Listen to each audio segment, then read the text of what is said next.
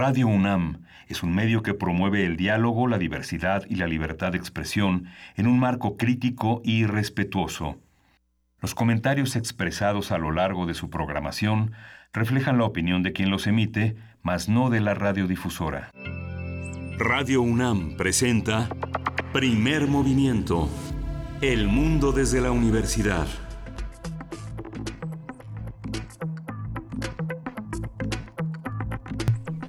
Muy buenos días, tengan todos los que están haciendo comunidad con nosotros en el 96.1 de FM, en el 860 de AM y por supuesto en www.radio.unam.mx. En este momento son las 7 de la mañana con 6 minutos, es martes 18 de diciembre y aquí estamos, querida Juana Inés de esta jefa de información. Buenos días. Buenos días, Luisa Iglesias. En efecto, aquí estamos, hace frío, tápense. Hace frío, pero la ciudad está vacía.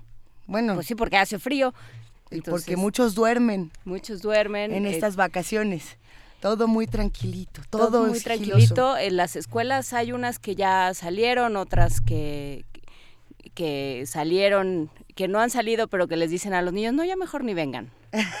ya mejor ni vengan. O bueno, no sé si les dicen a todos los niños o solamente a mis conocidos que son francamente tóxicos. Pueden llegar a ser francamente tóxicos. Yo, yo no conozco. mejor ya no vengan. No conozco chamaco que siga en la escuela, aunque les tocar ir hasta el día miércoles, probablemente muchos están descansando y nos da gusto que puedan hacerlo porque es un momento para informarnos y para cerrar este año, planeando qué va a pasar en el 2019. Vamos a tener, por ejemplo, esta noticia de los salarios mínimos, que yo creo que va a ser algo importante que analizar, importante que poner sobre la mesa, junto con las discusiones, el análisis, el pleito y la controversia del plan de presupuesto, del proyecto de presupuesto 2019, que ha cómo se puso en redes sociales. Pero bueno, mientras todo eso sucede, a nosotros nos va a dar muchísimo gusto que nos acompañen, que hagan comunidad con nosotros y por supuesto le damos la bienvenida a nuestro queridísimo invitado especial del día de hoy. Su nombre es Andrés Solís y ustedes lo conocen por ser un gran periodista reconocido en nuestro país. Querido Andrés, ¿cómo estás? Ay, bueno, pues yo no sé si haya grandes periodistas este, que se llamen Andrés Solís en este país, pero un placer saludarte, un placer estar aquí en esta entrañable cabina de Radio UNAM. Un saludo a toda la gente que está al otro lado del cristal que hace posible que nos escuchen. Eso. Y es un placer para mí, por supuesto, acompañarles esta mañana. Bueno, ¿y cómo ves, queridísimo Andrés, lo que ha pasado en este inicio de semana, siendo apenas martes? Ya tenemos salarios mínimos, tenemos presupuestos 2019, tenemos, por supuesto, muchas personas que están de acuerdo, en contra, etcétera, etcétera. ¿Cómo lo ves? Mira, una de las cosas que hay que pensar y reflexionar con, mucha claridad es que eh, México ya no es el mismo que era, ¿no? Es decir, los cambios de administración, los cambios de gobierno suponen que tenemos que pensar también un país diferente. Podemos estar a favor, podemos estar en contra, pudimos haber votado, pudimos haber no votado, pero México no puede pensarse como lo veníamos pensando hasta hace unos meses, ¿no? Que habrá errores, seguramente, que hay cosas que no nos van a gustar, por supuesto que no nos van a gustar, pero lo primero es que no podemos dejar de pensar que el presidente Andrés Manuel López Obrador tiene que gobernar distinto, ¿no? O sea, el compromiso era gobernar distinto y no podemos esperar que siga haciendo lo que hacían otros gobiernos, ¿no? ¿En qué sentido gobernar distinto, Andrés? Mira, o sea, ¿en qué sentido? Sí, claro, por supuesto que prometió gobernar distinto. ¿En qué sentido dirías tú, ojo, dónde pondrías lo del foco de atención? Lo pondríamos en todo. ¿no? Es decir, un presupuesto que tiene que apelar a otro tipo de prioridades, de acuerdo a lo que el propio presidente ha dicho, ¿no? De bajar los salarios, ya lo iremos viendo, porque hay que ir desmenuzando. El paquete económico es demasiado grande, ¿no? El fortalecimiento de otras cosas. Hay un tema súper delicadísimo que hemos estado discutiendo desde el fin de semana, que es la reducción al presupuesto de las universidades, ¿no? que iría en contra de, de, lo que el propio presidente había propuesto, ¿no? Pero bueno, si quiere crear 100 nuevas universidades, pues tiene que quitar a las que ya están, ¿no? Pero esas son las cosas que a lo mejor no nos van a gustar y no tienen por qué gustarnos, al contrario, tenemos que cuidar a las universidades públicas de este país. Pero sí en la parte de la manera de ver al país, ¿no? El, tema de la corrupción. Eh, ayer se instaló también eh, una, una especie de comisión ética entre los empresarios, por ejemplo. Ajá que dijeron, ahora pues nos se dan cuenta que ellos también se tienen que cuidar de la corrupción. Pues sí, claro, pues si la corrupción es de dos, ¿no? Y Odebrecht. Y, exacto, y Odebrecht. y, el tema, y habrá muchas, muchos otros temas más, ¿no? O sea, en ese sentido, recordemos que este gobierno viene de una serie de movimientos sociales que empezaron a la mitad de la década del siglo pasado, ¿no? en los años 50, el movimiento del 68, el movimiento del 71, el movimiento urbano popular que surgió después de los terremotos del 85, el movimiento democrático del 89, inclusive empezó en el 87 en la propia universidad, en fin, esos movimientos sociales hicieron que muchas de las personas que hoy son parte del gobierno estuvieran en esos movimientos, ¿no? Entonces, si hay una cama eh, con una base muy sólida desde la izquierda, no quiere decir que este gobierno sea de izquierda, ¿no? Pero sí hay como que una visión distinta de país, si esperamos que sea más democrático, si esperamos que sea más incluyente. Hay muchos pendientes en la visión de país que tiene el nuevo gobierno, como por ejemplo, no entiende mucho de perspectiva de género, no habla de grupos en situación de vulnerabilidad, de población en situación de calle, de población con discapacidad. Esos son los grandes temas de los que no ha hablado este gobierno. A ver, eh, ¿y cómo sería, por ejemplo? Yo me lo, lo dejo planteado para los que hacen comunidad con nosotros, tener dos salarios mínimos, uno justamente que sea el general, el de 102 pesos, y otro de 176 pesos, que es el, el salario fronterizo. Yo creo que eso sí está expresando algo de conocimiento de vulnerabilidades y de, y de marginaciones. No lo sé, hay que, hay que esperar y hay que ver por qué se hacen, por ejemplo, dos salarios mínimos. Ahora, el, mayor riesgo, el mayor riesgo, eh, cuando tú hablas de que las personas que viven en la franja fronteriza del norte van a ganar más que los que están fuera de esa franja, es empujar más la migración empujar la migración? Sí, porque todo el mundo va a querer ganar más dinero, entonces pues vámonos a chambear a la frontera, pues ahí van a pagar más y van a pagar menos de IVA, ¿no? O sea, ahí hay un tema que, habrá que tener con mucho, mucho cuidado. El presidente ayer dijo, no va, no va a haber mayor inflación, lo dijo la secretaria de Economía, pero no lo podemos tampoco decidir, como el mismo presidente decía, por decreto, habrá que esperar. Pero si ya tenemos una crisis humanitaria, en la frontera norte, en Baja California, con las caravanas migrantes, que hay más de seis mil personas atoradas ahí, que por lo menos el 20% dijo que tienen la intención de permanecer en el país, tendrán el derecho a acceder a empleos en la franja fronteriza con ese nuevo salario. Y bueno, todo esto sumado, por supuesto, al Pacto Mundial de Migración que se acaba de firmar recientemente. Vamos a ver de qué se trata todo lo que hemos comentado esta mañana. Sí, para los que se están preguntando de quién es esa voz eh, que ya nos está empezando a revolver el ambiente para bien, él es Andrés Solís, va a estar toda la mañana con nosotros, nos da muchísimo gusto. Y bueno, empezaremos este programa con mucha información, Andrés. Vamos contándole a los que hacen comunidad con nosotros que hoy vamos a continuar con nuestro taller de piñatas. Para los que lo estuvieron disfrutando, vamos a pasar un rato de esta mañana comentando cómo se hacen las piñatas, eh, qué le vamos a poner, qué le vamos a quitar. Ya teníamos el globito con, con papel periódico. Ahora seguimos platicando y tendremos mucho más. También tendremos nuestra sección de transformación positiva de conflictos con Pablo Romo, profesor de la Facultad de Ciencias Políticas y parte del Consejo Directivo de Serapaz. Él va a hacer todo un recuento de lo que ocurre en 2018 y vamos a ver cómo lo, lo comparamos con lo que se avecina. ¿Qué más tendremos el día de hoy, querido Andrés?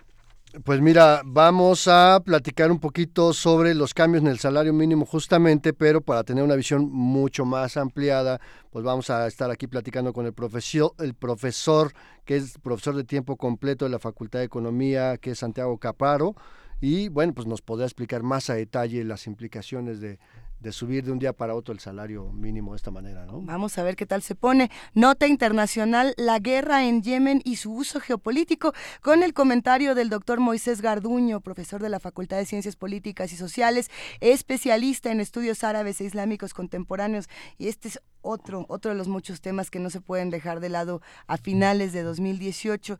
Eh, tenemos poesía necesaria. ¿Tú vas a leer un poema, Andrés?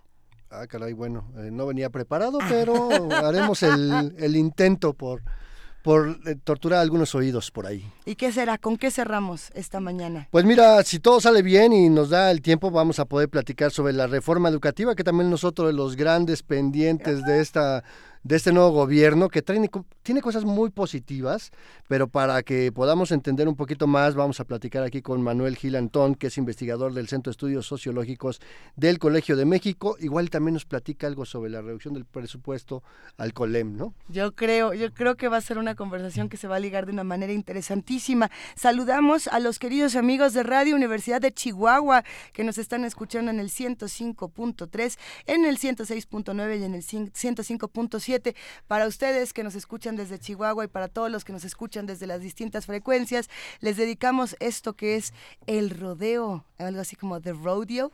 Sí, ándele, lo dije bien. Yves Damu, no sé, como algo del amor. A ver, Juana Inés, échame la mano porque ya estoy diciendo mi mal francés. ¿Cuál, la, siete. Que la siete. The Rodeo, Ivre d'amour. Borracho de amor. Ay, qué bonito.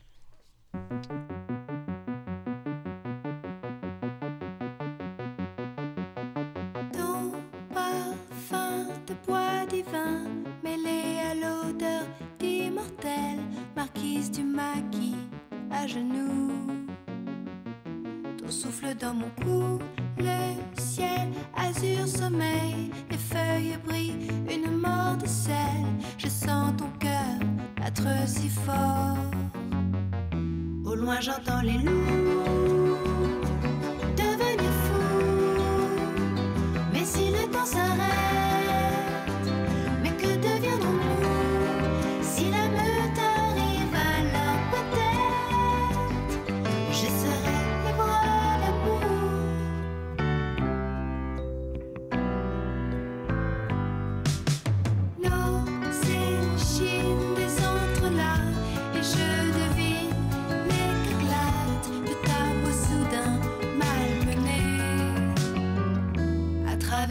travers les arbres résineux, flancs de montagne vertigineux, je vois la rivière débordée.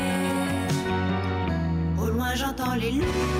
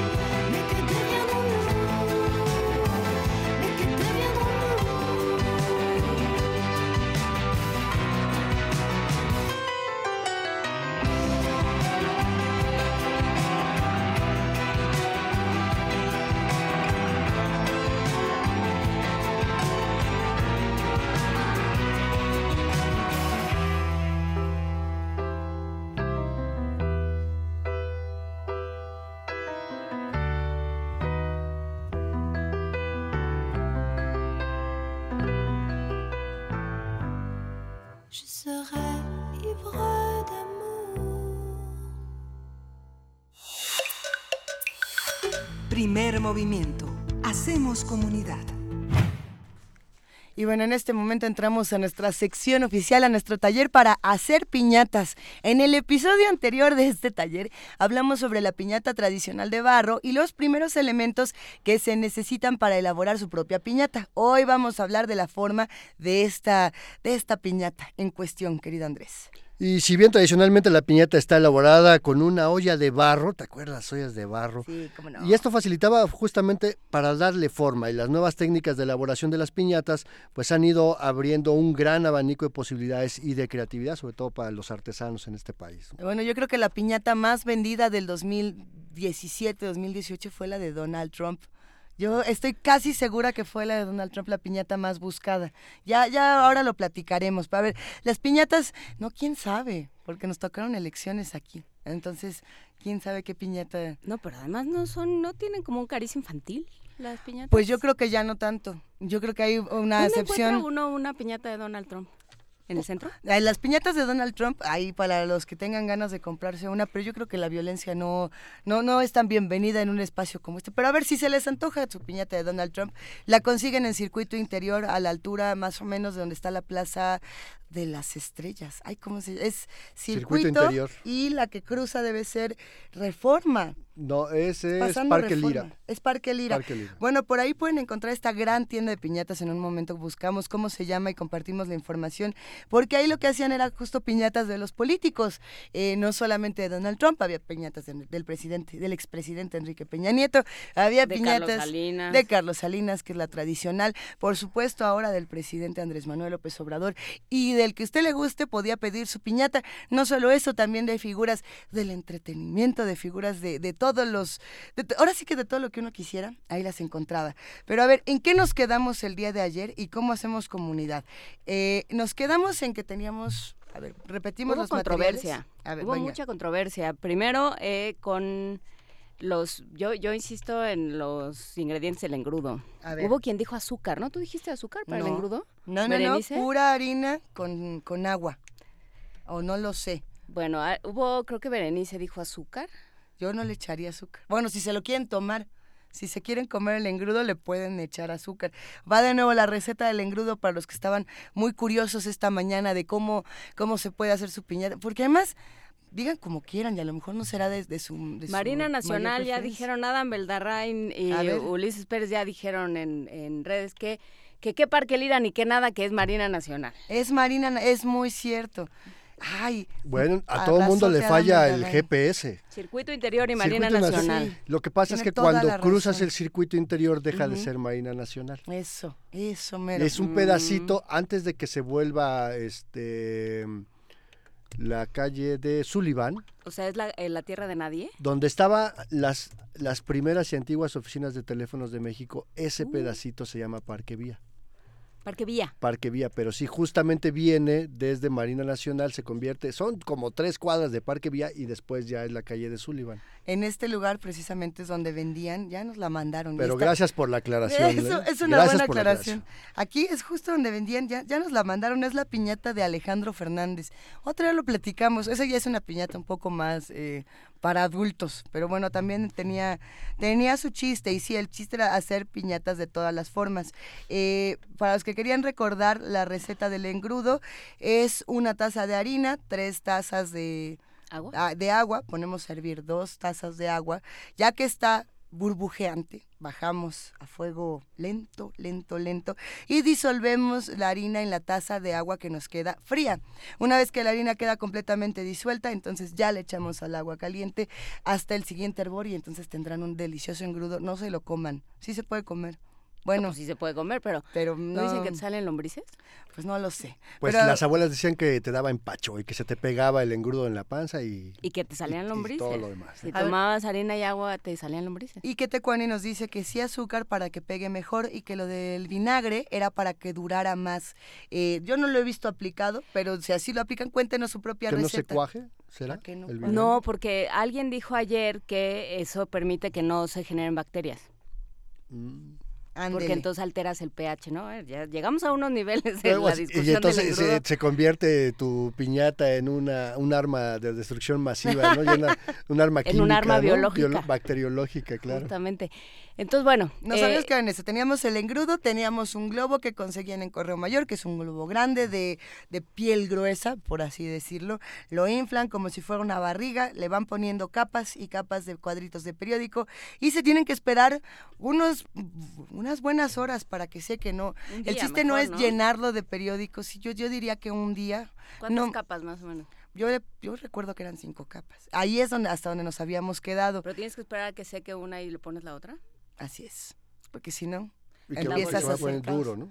Se O va sea, la- poniendo La dureza del papel la que te iría indicando, ¿no? Una vez que queda completamente sólido este globo, mi sugerencia, pero este es a título personal y cada quien elige cómo le pone, es poner papel blanco. Eh, papel blanco puede ser papel de China, puede ser papel eh, de- del que usted prefiera en el, el- el cuerpo del globo. Estuve visitando algunas tiendas de piñatas el día de ayer para asegurarme de que esta receta no estuviera medio chueca. Y algunas personas me comentaron que era mejor poner papel aluminio alrededor del globo para formar eh, el círculo brillante, el cuerpo brillante de la estrella. Pero Ya. entonces no se rompen nunca. Lo blindas. Pues lo blindas un poquito, pero papel aluminio eh, o papel plateado puede ser, yo me imagino también, ¿cuál es el papel plateado del estraza? No, Sí, no, no, el es- el- ese no es. ¿verdad?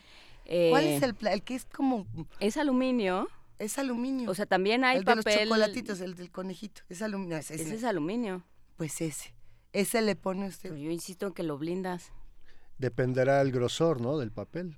Ya ves que te lo venden por gramaje en aquellas papelerías grandotas. Pedís el gramaje más ligero. Así ¿no? es. Y vas formando el cuerpo, digamos, platinado de una piñata. ver, pero, pero el tema de las piñatas, en esta parte del blindaje que bien dices, es que también tienes dos, dos polos, ¿no? O sea, a veces llegas y el primer chamaco que le da el primer eh, mandarriazo La la, la rompe, ¿no? O si no, estás ahí, 28 vueltas ya le dieron los niños y las niñas y la piñata sigue intacta, ¿no? Entonces, a- a- habrá que ver, pues, ¿para cuánto quieres que te dure? Eso. A ver, nos escribe por aquí el Zarco, nos dice, no, se arman las cuatro capas de un jalón, si no te tardarías una semana en armar tu molde. Eh, yo difiero, yo pondría las, las cuatro capas con una diferencia quizá de una hora cada una y, y me aventuraría a esperar un día para poner lo siguiente, para que no se eche a perder la piñata. Eh, más mensajes. Adam Beldarrain dice, las bacterias se pueden combatir poniéndole un poco de clavo. Bueno, si se usa azúcar, las hormigas atacarán, además de que se cristaliza y vuelve el papel filoso como una navaja. Tengo la impresión, bueno, habría que, hab- habría que ver las Adam es piñatas de cada uno, porque se me hace que cada quien está hablando con conocimiento teórico, digamos. En, en este taller estábamos haciendo una piñata de siete picos que representa los siete pecados capitales. Es la piñata tradicional para la Navidad, pero si tienen ganas de hacer otra piñata, los invitamos a que nos manden la imagen y podemos discutir entre todos aquí cómo se realiza. Eh, le pedimos a los radioescuchas a lo largo de la semana pasada, a todos los que hacen comunidad con nosotros, que nos mandaran Andrés Villancicos. Estos los cantan ellos. El que, el que sigue lo canta Pablo Extinto, que además ya nos dijo que hoy es su martes. Entonces vamos a ver. Hoy es su martes. Su martes, él dijo, hoy es martes de extinto. Lo, lo planteo así en redes sociales, Ah. si no me equivoco. Entonces le vamos a dedicar a él y a ver qué le parece a los demás escuchas el, el buen rey Wenceslao. Vamos a ver cuál es este. Good King Wenceslas, look out on the feast of Stephen, when the snow lay round about, deep and crisp and even. Brightly shone the moon that night, though the frost was cruel. When a poor man came in sight, gathering winter fuel. Hither patience stands by me, if you know it's telling. Yonder peasant, who is he? Where and what he's doing? Sir, he lives a goodly hence underneath the mountain, right against the forest fence by St. Agnes fountain. La la la la la la la. La la la la la la. La la la la la la la. La la la la la la. Nos gustó, sí nos gustó, querido Pablo Extinto. Te mandamos un gran abrazo. Y bueno, ahí está. Para los que quieran seguir mandando esta mañana, pues villancicos. ¿Tienen ganas de mandarnos un villancico? ¿No tienen ganas? Eh, todavía los vamos a estar transmitiendo hasta el día jueves. Hasta el jueves se transmiten todos los villancicos que tenemos por acá. Y hoy es martes, o sea que hay un par de días para mandar. Bueno, ya teníamos entonces que la forma de esta piñata son siete picos, por supuesto que son cuatro rodeando la piñata y pueden ser eh, tres, no, perdón, perdón, perdón, perdón, es uno y uno, entonces tendrían que ser cinco para rodear toda la, la piñata y uno en cada pancita, Uno que dé hacia abajo, ¿no? Uno que dé hacia abajo. Pero a ver, Bueno, pero es luego, luego cómo la Son acomodas. siete. es que ese es mi problema. Se te aplasta la piñata. La Ese subes es al mi coche y ya. problema. A ver, No, pues la cuelgas. Pero aquí ya el último sí, lo tienes que poner cuando está colgado, ¿o cómo? nos empezaron a mandar las imágenes de las piñatas de siete picos y efectivamente para que una piñata de siete picos pueda mantenerse hay que pensarla como si fuera un caballito. ¿eh? Le ponemos eh, cuatro patitas, por así decirlo, que son los primeros cuatro picos, y después los otros tres los decoramos en la parte superior. Yo me imagino que como si fuera una suerte de pegasito, pero los que me están, los que nos están escuchando no sé eh, cómo, cómo vean esta descripción. De pegacito o de unicornio. Eh, de, un- de unicornio chiquito. Puede ser. Ayer nos decían que no era adecuado ponerle grapas a las piñatas, que tampoco era adecuado hacerlas de barro. eh, estuvimos platicando, estuvimos investigando. Sí, todavía se hacen las piñatas de barro, todavía se pone este recubrimiento de tela previo al. que al decía papel. Marta Elena Valencia, Sí. pero luego eh, en una una dulce charla de sobremesa, de esas que acaban en- que acaban a golpes, me decían que cómo era posible que así no se iba, nunca se iba a romper la piñata si le ponías un recubrimiento de tela. Y yo me acordaba de Marta Elena Valencia que decía que lo tenías que hacer como en, en En pedazos. tiritas. El Zarco ya nos mandó una foto de unas piñatas, asumimos que las hace él. Así es que cuéntanos, Están bonitas. Zarco, ¿tela o no tela? Y bueno, ya que tenemos nuestra forma, por supuesto ya habíamos discutido cómo se hacen los picos, ya habíamos discutido cómo se hace el recubrimiento.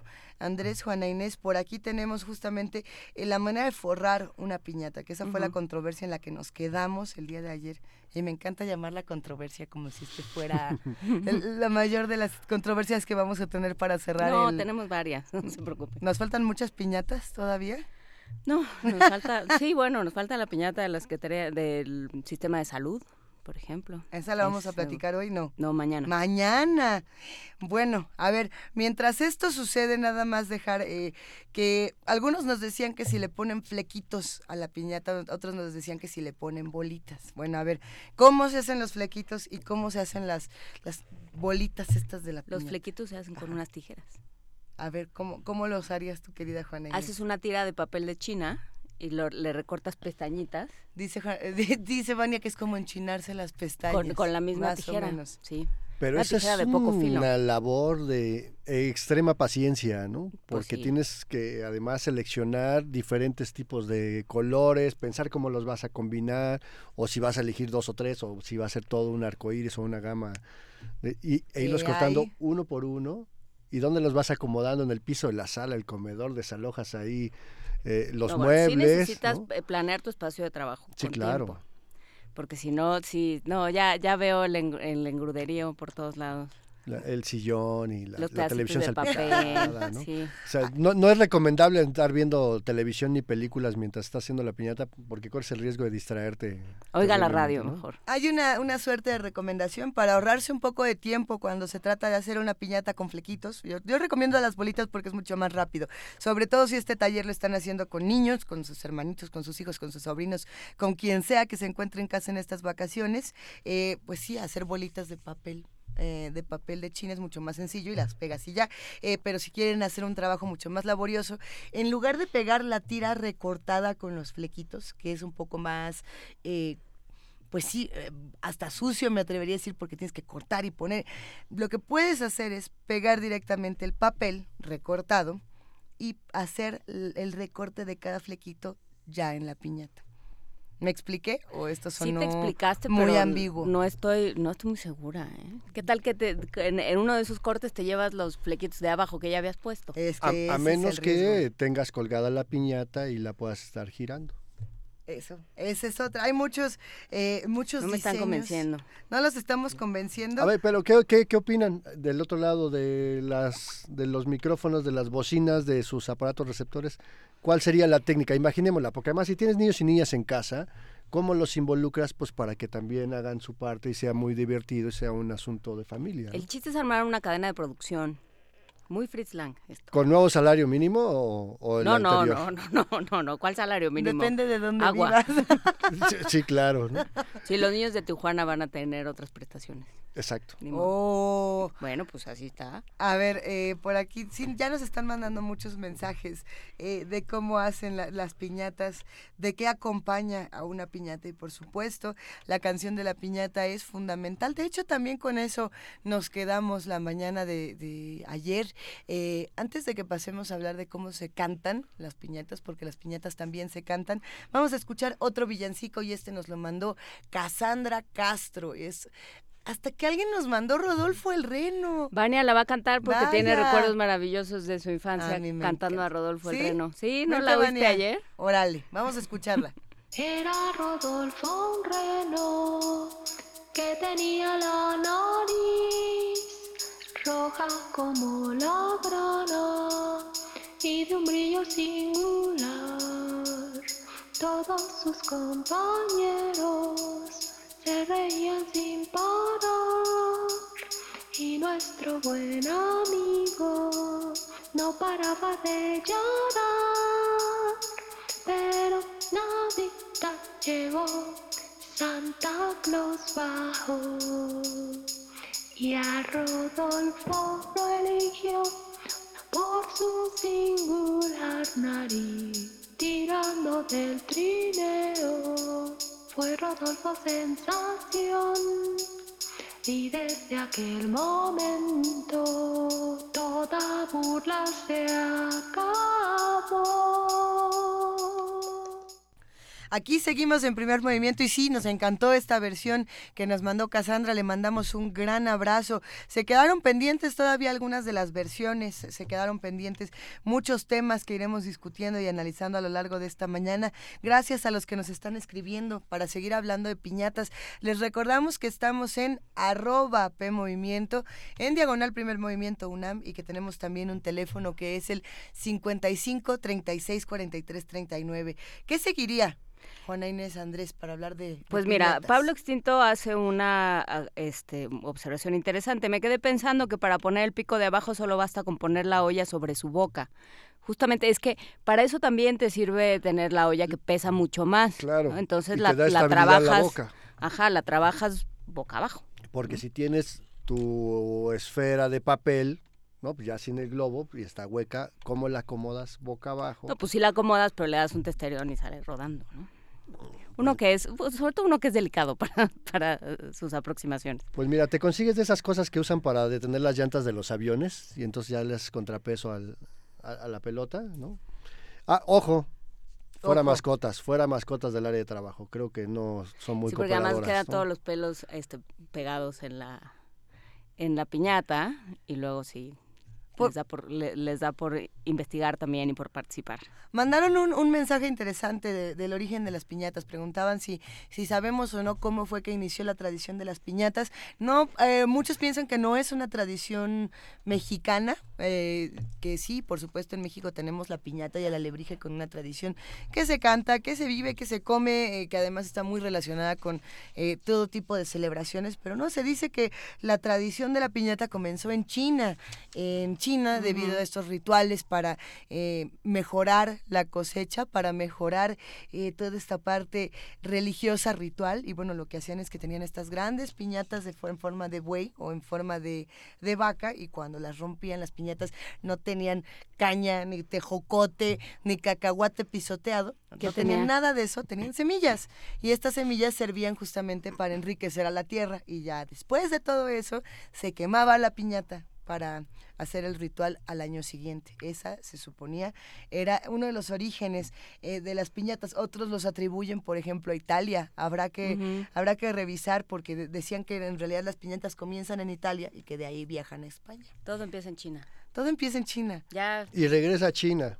Y todo regresa y a hasta China la ya. Virgen de Guadalupe ya China. Ya ayer Xi Jinping dijo que ¡Sas! francamente lo estaban tratando muy mal y que por qué nos, este, todos teníamos problemas con los chinos y hizo una serie de declaraciones. A ver, lo que, lo que también es interesante es pensar, si realmente las piñatas empiezan en China, de ahí se van a Italia y de ahí se van a España, eh, entonces llegarían a nuestro país como eh, objetos evangelizadores, como han llegado todas este tipo, todos estos tipos de tradiciones, lo cual no estaría mal. Solamente sería interesante eh, preguntarle a lo mejor a Alfredo Ávila o algún historiador que nos diga si realmente sirvieron para evangelizar o si solamente eran para echar relajo y comer dulce. Pues el viernes, cantar. el viernes justamente que hablamos de villancicos, que hablamos de tradiciones, como las manifestaciones físicas y tangibles de, de las tradiciones navideñas, Sí. digamos, eh, pues sí, lo que, lo que atravesó, el tema que atravesó todo el programa fue el arte dentro del proceso de evangelización. Sí. O sea, porque bueno, el, el discurso era uno y la intención didáctica y, e ideológica y evangelizadora era una, pero se- de ahí se fueron eh, pues ramificando y se fueron construyendo una serie y, fortaleciendo una serie de manifestaciones artísticas eh, de, de teatro con las pastorelas, de música con los villancicos, justamente de artesanía con las piñatas, eh, con los nacimientos, con todo esto que se fue construyendo alrededor, todas estas eh, construcciones o todas estas manifestaciones artísticas que se fueron construyendo alrededor del proceso de evangelización y las piñatas entran en eso. Entran en eso, en la lucha de el bien contra el mal. Y como, pues sí, pero entonces tienes ese conflicto de cuando las piñatas pasan a ser de tu eh, superhéroe favorito o elemento favorito, ¿Cómo lo castigas y lo matas? Esa es la tropicalización que hacemos nosotros para todo en, este país y que tanto nos gusta. Pero pensar, por ejemplo, en que si tenemos la piñata más tradicional son los siete pecados capitales. Si eran los siete pecados capitales, eh, cuando está el proceso evangelizador, pues es más que claro la representación de la lucha del bien contra el mal. O lo que decíamos de estas piñatas de, de juditas, ¿no?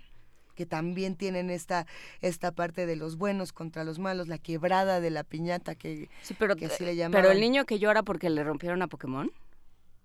El niño que se abraza a Pokémon porque no quiere que lo pegan. Bueno, yo, yo sí vi una escena muy dramática en un, en un restaurante de comida rápida. Ni siquiera le voy, no, les voy a decir que estaba yo en, en, el lugar más especial del universo. Un montón de niños llorar porque les habían eh, amenazado, ni siquiera le habían pegado, solo amenazaban con colgar a, a este, a este personaje Peppa Pig a Peppa Pig. Entonces, bueno, gritaban, ¡no! Pero eran unos gritos que a todos los padres pues, aterrorizaron, corrieron a ver qué ocurría. Y a los niños que no querían que lastimaran a, a esta cerdita. Pues sí, sí debe ser complicado. Sí, sí debe ser triste. Tenemos todavía más preguntas, más comentarios. Los vamos a dejar para mañana. Si no me sí, los dejaremos para mañana porque vamos a empezar justamente a hablar de las misas de aguinaldo, vamos a estar hablando más de la historia de las piñatas, de cómo se hacen, de cómo nos van a quedar y de cuándo las vamos a romper y qué vamos a cantar. Para ello los escuchamos mañana en esta primera hora de primer movimiento y por lo pronto nos vamos con un poco de música. Orele, ¿con qué nos vamos? De Ricas Slowdown.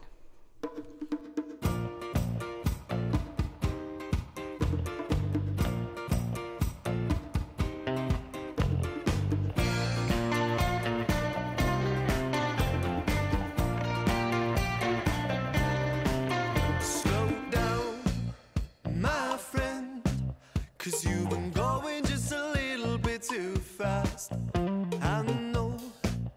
It's not right, but is it right if I wait another night?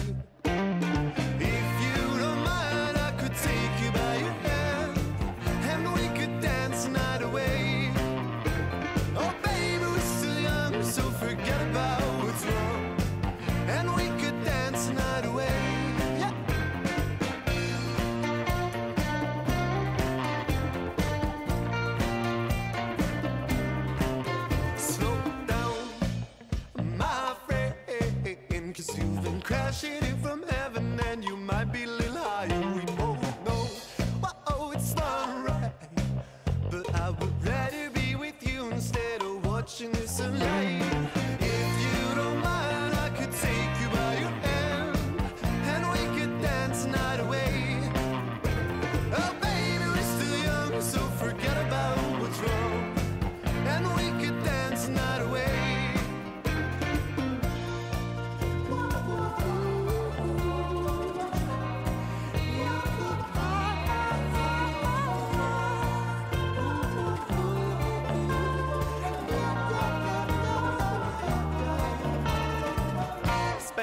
at the Lago. Dimmi the curse in Milano. Dimmi the soap up. You wanna say my name, say with the book, though. Say something.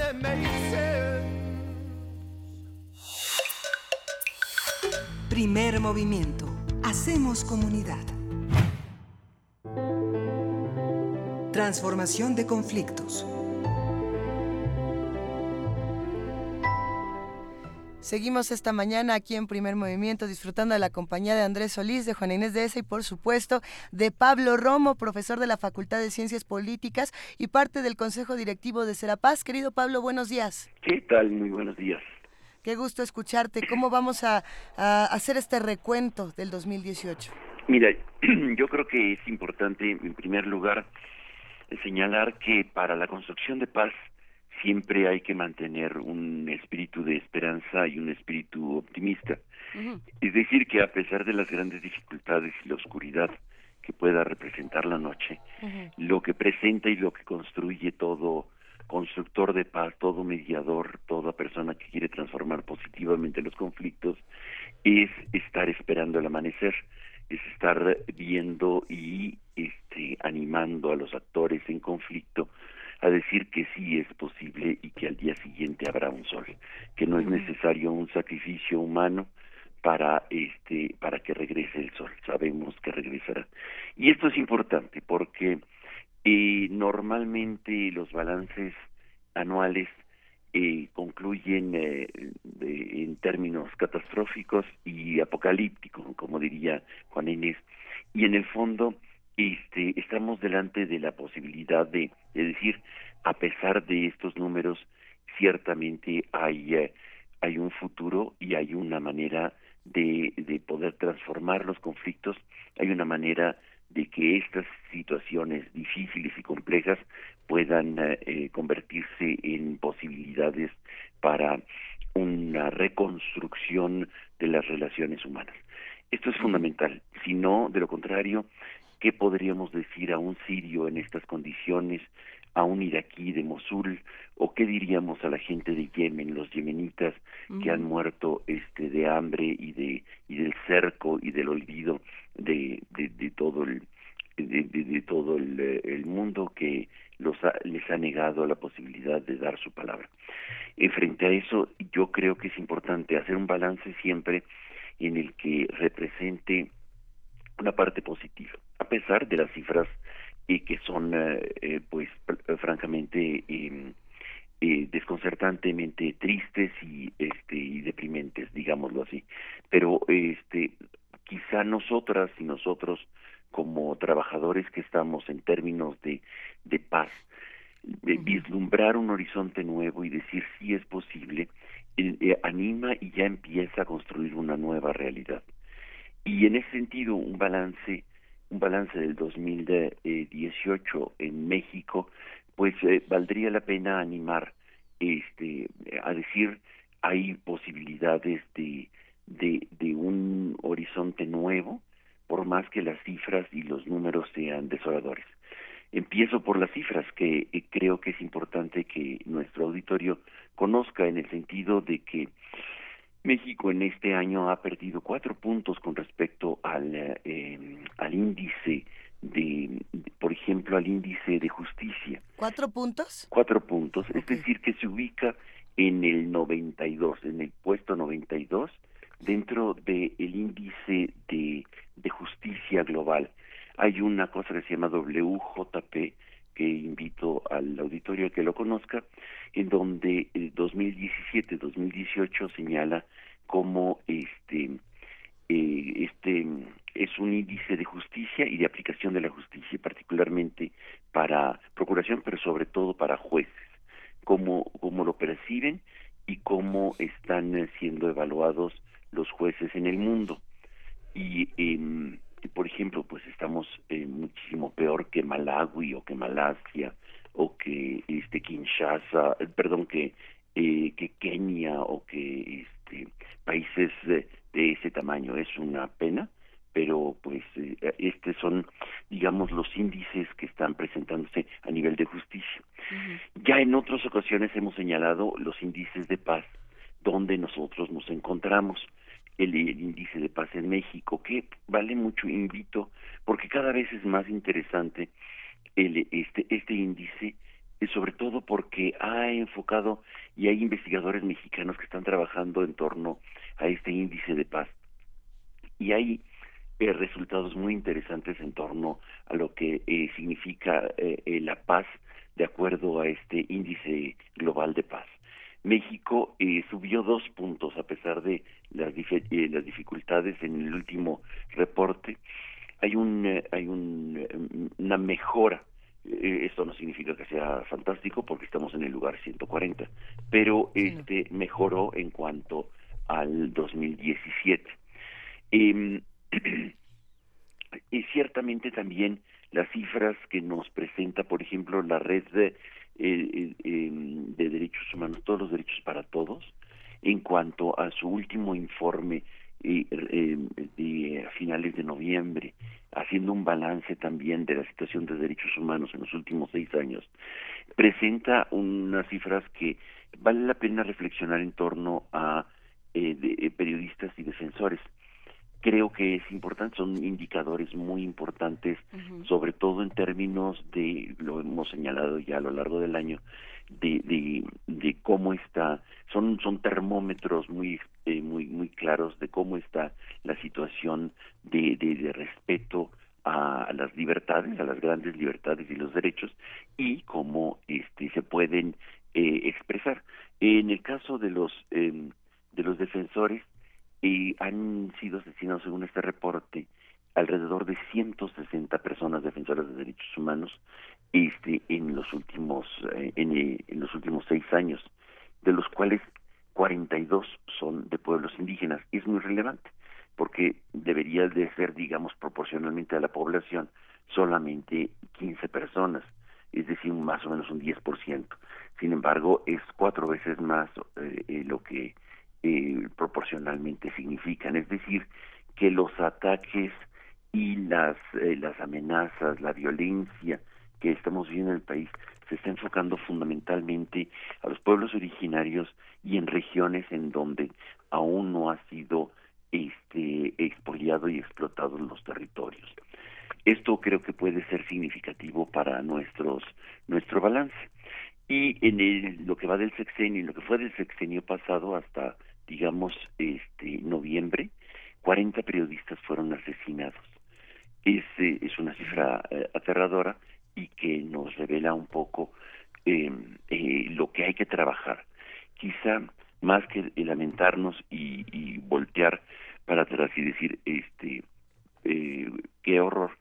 Es, es decir, es importante eh, tenerlos en la memoria, mantenerlos eh, presentes, pero también eh, decir qué es lo que, cuál es la agenda que tenemos que construir para el 2019, cómo generar una un fortalecimiento en la protección de los eh, derechos de las personas eh, defensoras y periodistas.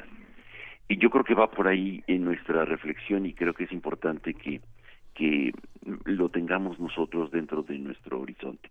Por último, creo que vale la pena también recordar que en el 2018, año electoral, eh, las personas que fueron eh, asesinadas por eh, eh, dentro del contexto de las campañas electorales es muy numerosa. No tengo la cifra exacta en este momento, pero creo que vale muchísimo la pena tenerlas dentro del horizonte porque eh, eh, eh, los muertos significaron que algunos otros ganaron, es decir, que no ganaron ellos los que fueron asesinados y, y que pues, hay que no podemos mantenerlos en la impunidad eh, estas víctimas fundamentalmente porque pueden ser un riesgo potencial para lo que viene del 2019.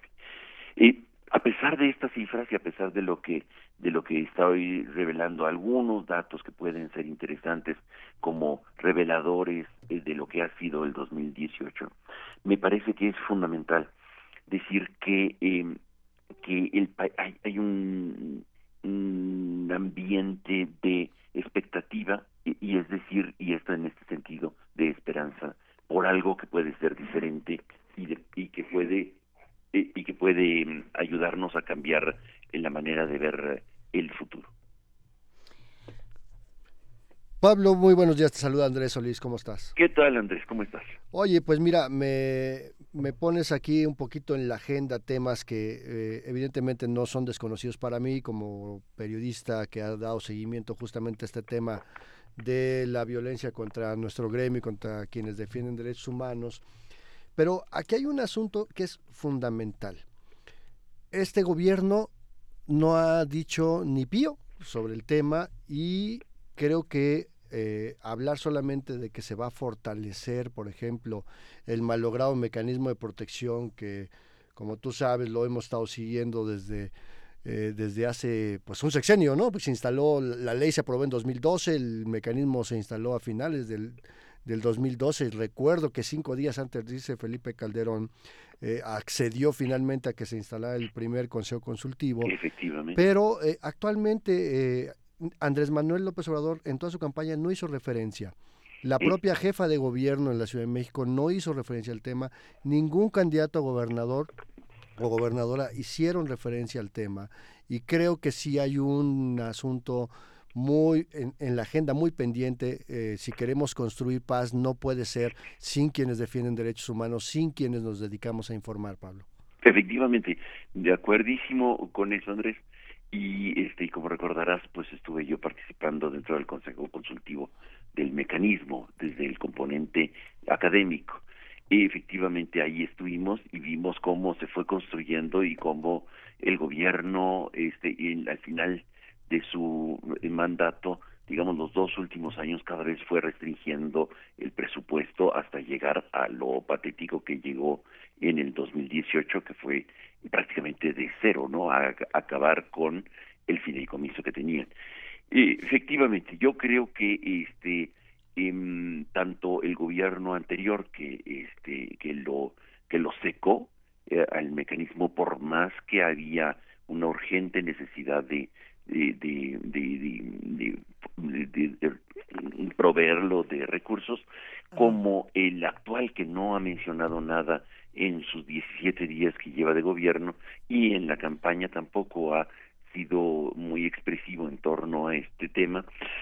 Em, eh, yo creo que eh, es fundamental que este tanto eh, desde la perspectiva académica como desde la perspectiva activista como desde el gremio de los periodistas ponerlo en la agenda. Yo creo que más allá de poner en la agenda cosas triviales, cosas este anecdóticas, este que pueden ser simpáticas para un- el auditorio, en realidad eh, eh, los temas fundamentales son eh, la vida de los defensores y de la vida de, de las personas defensoras y de la vida de las personas eh, periodistas como como un primer plano desde nuestra perspectiva. Evidentemente habrá otras necesidades urgentes, pero creo que es importante eh, urgir al gobierno, o sea, que las preguntas de los ma- de las eh, conferencias mañaneras no sean en temas este a veces que se pierden. Y decir y cuándo se va a pronunciar por el mecanismo este yo creo que este es fundamental sí hacer una acción eh, mucho más contundente de- organizativa del del gremio de, de los periodistas. Creo que este compiten por la noticia, se compite por la noticia y me parece esto muy enriquecedor para la diversidad de, de noticias, pero este eh, a nivel de, de protección de la vida particularmente no de los que vivimos en la Ciudad de México sino fundamentalmente quienes viven en lugares de guerra como Veracruz como Tamaulipas pues este habría que pensar cómo articularse. Entiendo las grandes dificultades de la articulación y de la organización y no solamente de la de la exigencia hacia los eh, hacia las autoridades sino eh, al interior propio del, del, gremio sobre todo porque eh, la desconfianza que hay no la desconfianza que hay la, la- los sesgos etcétera no Nos están preguntando aquí en, en redes sociales, querido Pablo, ¿dónde se puede consultar este índice global de paz para seguir con esta conversación más adelante? Mira, el índice global de paz, es, eh, así pónganlo tal cual y googleenlo, está, se llama Global Peace Index 2018 y hay dos informes muy interesantes, uno específicamente para México, está en inglés desgraciadamente para los que no leen eh, el inglés, pero bueno, ahí está, este y hay otro muy interesante que también recomiendo que se llama el eh, World Justice Project. Ese justo. que es este eh, sobre el tema de que está ahorita tan eh, en la agenda de todos de cómo está la justicia en el mundo. Vale mucho la pena ojalá que el auditorio pueda buscarlo. Es un informe eh, realmente muy muy interesante que se llama 2017-2018 y que tiene una serie de, de mm, ma- maneras para medir la el, el- digamos una metodología muy estricta muy interesante muy muy valiosa que nos ayuda son mira son tres mil expertos Así que es. están eh, viendo eh, 113 países este en términos de administración y sobre todo de justicia de aplicación de la justicia y cómo se aplican las reglas de la justicia, etcétera. Y creo que evalúan a los jueces cosa que pareciera que México no existe. Entonces, invitaría yo a los periodistas que acudan a él para que contextualicen este a nivel global el desempeño de nuestras autoridades judiciales que vale muchísimo la pena, ¿no? Sí, por supuesto, para los que eh, quieran encontrar más sobre este tema, no es difícil de encontrar, es www.worldjusticeproject.mx, ahí encontrarán más para conocer este índice de Estado de Derecho en México de 2018 y vamos a ver qué nos depara este 2019. Pablo, nos vamos a escuchar hasta el próximo año. ¡Qué barbaridad! Pues entonces les deseo lo mejor en este periodo y un abrazote y que la paz sea posible en el 2019. Eso, te queremos y te admiramos, querido Pablo. Muchísimas gracias. Un abrazo, que estén muy bien. Un abrazo, Pablo, hasta luego. Un abrazo, Pablo, hasta luego, buen día. Y nos vamos a la pausa y ya volvemos aquí a la segunda hora de primer movimiento. Síguenos en redes sociales. Encuéntranos en Facebook como Primer Movimiento y en Twitter como arroba PMovimiento. Hagamos comunidad.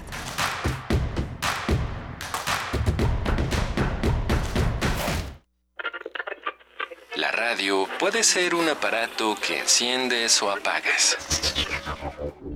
O puede ser una plataforma cultural enteramente a tu disposición. Tú escoges. Ahora ya puedes descargar la aplicación móvil oficial de Radio UNAM en tu celular. Programación en vivo en AM y FM. Acceso al podcast de nuestros programas. Notificaciones de los eventos en la sala Julián Carrillo. Y la programación completa de Radio UNAM. Búscala como Radio UNAM Oficial desde Play Store para Android o en iTunes y App Store para iOS. Radio UNAM Oficial. Experiencia sonora de bolsillo. Soy Miriam Moscona. Soy Teddy López Mills y estoy en descargacultura.unam. Estrenos. Los diálogos neoplatónicos de Salvador Novo. Una charla entre Sor Juana y Pita. Leídos por Mónica Lavín y Rosa Beltrán. La portada de mi libro era todo un poema redactado por aquellos publicistas en ciernes que eran los editores. Las de conocer, ¿no? Aprende, descarga y comparte cultura en www.descargacultura.unam.mx. Este es un momento de alegría para todos, porque iniciaremos un cambio verdadero por la vía pacífica.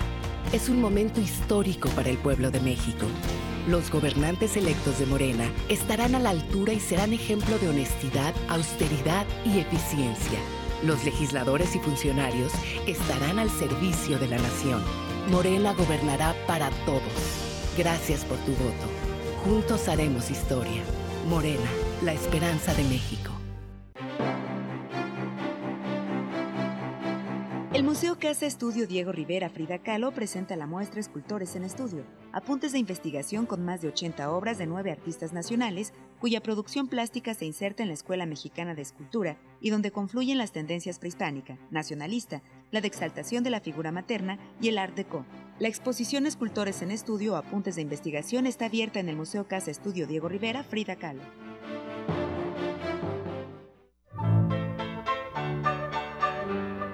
En el marco del M68, a 50 años del movimiento estudiantil, el Museo Universitario del Chopo te invita a disfrutar de la exposición colectiva Las superocheras.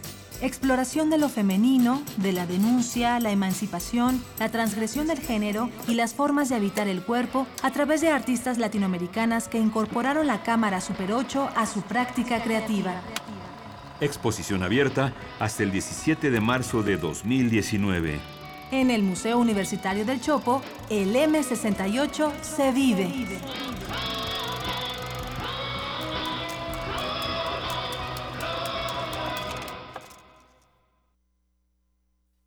Somos Tu acervo. tu memoria, Tu identidad. tu patrimonio, Tu cultura. tu cine. Somos la Filmoteca UNAM. Para cinéfilos y público en general, preservamos y difundimos los materiales fílmicos de la memoria histórica del país. Tenemos laboratorios, banco de imagen, centro de documentación.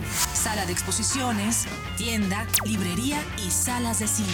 Visítanos en el Centro Cultural Universitario, el Cinematógrafo del Chopo y Casa del Lago. O accede desde tu computadora a nuestro cine en línea y museo virtual. Estamos en Facebook, Twitter e Instagram. Filmoteca UNAM. Reconocimiento UNESCO Memoria del Mundo 2017.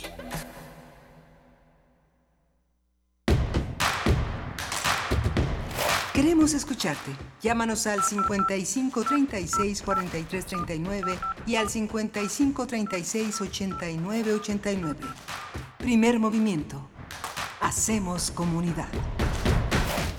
Son las 8 de la mañana con 5 minutos de este martes. Sí es martes, sí es martes, 18 Sí, de martes. diciembre. Gracias a todos los que están haciendo comunidad con nosotros. Gracias por escribirnos, por llamarnos al 55 36 43 39. Eh, acá estamos, jefa de información Juana Inés de ESA. Querido Andrés Solís, gracias por acompañarnos esta mañana. Gracias a ti, Luisa. Gracias, Juan Inés. Estamos disfrutando mucho esta primera hora. Ya viene la segunda que va a estar igual de, de polémica. A ver qué pasa. Se han despertado buenos comentarios en redes sociales. Abrazo a Rosario Martínez, a P, a Miguel Ángel Gemirán, que nos ha escrito mucho esta mañana, eh, a todo. A Cadmi Unamita, Oscar Gutiérrez. Gracias, de verdad. Seguimos aquí leyendo todos sus mensajes y los invitamos a que nos acompañen porque nos vamos a ir velozmente a nuestra nota internacional. Primer movimiento. Hacemos comunidad. Nota internacional. El gobierno de Yemen y los rebeldes hutíes alcanzaron el pasado jueves en Suecia un acuerdo de tregua en la provincia yemení de Odeida. Sin embargo, durante el fin de semana se produjeron combates y bombardeos en el oeste de esta región. Un responsable de la ONU aseguró ayer que la tregua será efectiva hasta este martes y atribuye su retraso a motivos operacionales. Los hutis, aliados de Irán y del gobierno de Yemen, con el apoyo de una coalición de países árabes encabezados por el príncipe saudí Mohammed bin Salman, iniciaron el pasado 6 de diciembre una ronda de negociaciones de paz, esto con el fin de terminar el conflicto que comenzó a finales ya de 2014 y que ha dejado por lo menos 10.000 muertes. El conflicto también ha generado una catástrofe humanitaria. De acuerdo con la FAO, cerca de 17.8 millones de personas se encuentran en situación de inseguridad alimentaria y alrededor de 400.000 menores de 5 años padecen malnutrición aguda y de esa cifra, nada más, el 10% está en riesgo de muerte. Y para entender más de esto, vamos a conversar sobre las discusiones internacionales en torno al conflicto en Yemen, quiénes están involucrados, cuáles son los temas a discusión, cuáles son las implicaciones que tiene cada uno de los escenarios. Y para esto vamos a platicar con el doctor Moisés Garduño, profesor de la Facultad de Ciencias Políticas y Sociales de la universidad, especialista en estudios árabes e islámicos contemporáneos. Muy buenos días, ¿estás por ahí, Moisés? Buenos días, Luis Andrés, Andrés, Juan Inés, muy buenos días. Buenos días a nuestro amable auditorio. Qué gusto escucharte, queridísimo Moisés Garduño. Cuéntanos, por favor, ¿en qué, en qué estado encontramos ahora a Yemen? ¿Cómo van las cosas? ¿Quiénes están involucrados esta vez? Eh, es lamentable la situación Así que vemos es. cada día eh, en este conflicto, así como la- también en otros, lo hemos estado analizando. Eh, estamos en un contexto que pues eh, se describe por la resolución del Senado estadounidense que responsabiliza a Arabia Saudí por eh, esta guerra, que pues, yo no le llamaría guerra, sino más bien es una especie de intervención del país más rico del Medio Oriente contra el más pobre. Eh, además de la resolución del Senado estadounidense, también vemos una crisis de legitimidad diplomática por parte del príncipe heredero Mohammed bin Salman. Además de esto, vemos una agudización de la crisis humanitaria con los datos que bien mencionaban al principio. Entonces, todos estos factores eh, llevaron al representante de Naciones Unidas, al enviado especial Martin Griffiths, en la ciudad sueca de Rimbo, a acercar a las partes, particularmente a los Houthis y a el gobierno de Mansur Hadi, que apoyado por Arabia Saudí, y los Houthis apoyados por Irán, para llegar a un alto al fuego que es prácticamente eh, lo que lo que estamos viendo en estos momentos, particularmente la ciudad de Ajudeida, que es un puerto, puerto muy importante de Yemen, que es donde se importa el 70% de todas las eh, cuestiones relacionadas con alimentos, con medicinas, pero también ahora con armamento y otras eh, otro tipo de mercancías, ¿no? Entonces, eh, ahora la lucha que se estaba llevando a cabo en Judeida, pues era muy importante para ambas partes, porque quien controlara ese puerto, hasta ahorita controlado por los hutis, pues iba a poder controlar una serie de ventajas económicas eh, para alivianar un poco a la población que vive en, en esa ciudad y jalar hacia su hacia su posición en el conflicto para que las personas ganaran eh, un poco de pues tiempo de bienestar y eh, mejoría en cuestiones alimentarias no entonces esto es más o menos lo que tenemos ahorita. Tenemos una un alto al fuego que pues lamentablemente se rompió en las primeras horas pero que eh, ha, ha, servido por lo menos para eh, liberar esa parte de los corredores humanitarios uh, para que a la gente que se encuentra atrapada en este conflicto y al menos en particularmente en esa ciudad pues lleguen algunos víveres, algunas eh, medicinas y también ha servido para negociar un intercambio de prisioneros entre ambas facciones que al final de cuentas pues es también parte de lo que los altos al fuego pues traen ¿no? una especie de tiempo para recargar las armas, para negociar posiciones y pues lamentablemente para que el conflicto en una etapa posterior pues siga, ¿no? Entonces eso es más o menos el panorama que tenemos ahorita. Moisés, buenos días, te saluda Andrés Solís. Buenos días Andrés, a tus órdenes. Gracias. Eh, mira, yo aquí veo muchas cosas. Evidentemente entender desde nuestra visión occidental lo que pasa en Medio Oriente o en, los países árabes nos cuesta como que 28 veces más trabajo. Pero eh, la historia de Mohammed bin Salman eh, se ha ido como que poniendo cada vez más en el escenario político internacional. Lo, los países occidentales lo ven como un aspirante a un terrible dictador no, no diferente a lo que es eh, actualmente el, el, rey de Arabia, pero recordemos ¿no? Que, que, también está como que muy señalado de ser responsable del asesinato del periodista Khashoggi uh -huh. y me hace recordar, Moisés, este escenario de Arabia Saudita a lo que fue Irak hace muchos años, en lo, al inicio de los 90, que dio eh, pues la, el escenario de la Primera Guerra del Golfo, con la invasión a Kuwait. ¿Cómo, ¿Cómo, ves tú este paralelismo? Y, y, porque además ahora parece ser que Estados Unidos está más del lado de Arabia Saudita que, que de los débiles. Sí, eh, ya eh, en, en, ocasiones anteriores en varios medios de comunicación se ha llegado a comparar eh, Mohammed bin Salman con Saddam Hussein, sobre sí. todo en los años 80, cuando gozaba del apoyo estadounidense Irak y cuando fue a la guerra con Irán, justamente en la famosa guerra Irán-Irak, que fue la guerra más sangrienta de toda la Guerra Fría. Pero hay algunas diferencias notables eh, con respecto a lo que pasa ahora con el príncipe heredero Mohammed bin Salman. En primer lugar, yo vería el proyecto que tiene Arabia Saudí para liderar la región, para llevar a cabo una competencia que tiene con Turquía por un lado y con Irán por el otro, para pues ser el cabecilla regional del Medio Oriente ante el vacío regional que hubo en Irak después del derrocamiento de Saddam y ahora frente a todo lo que ha estado pasando con la guerra en Siria y en Libia también al respecto.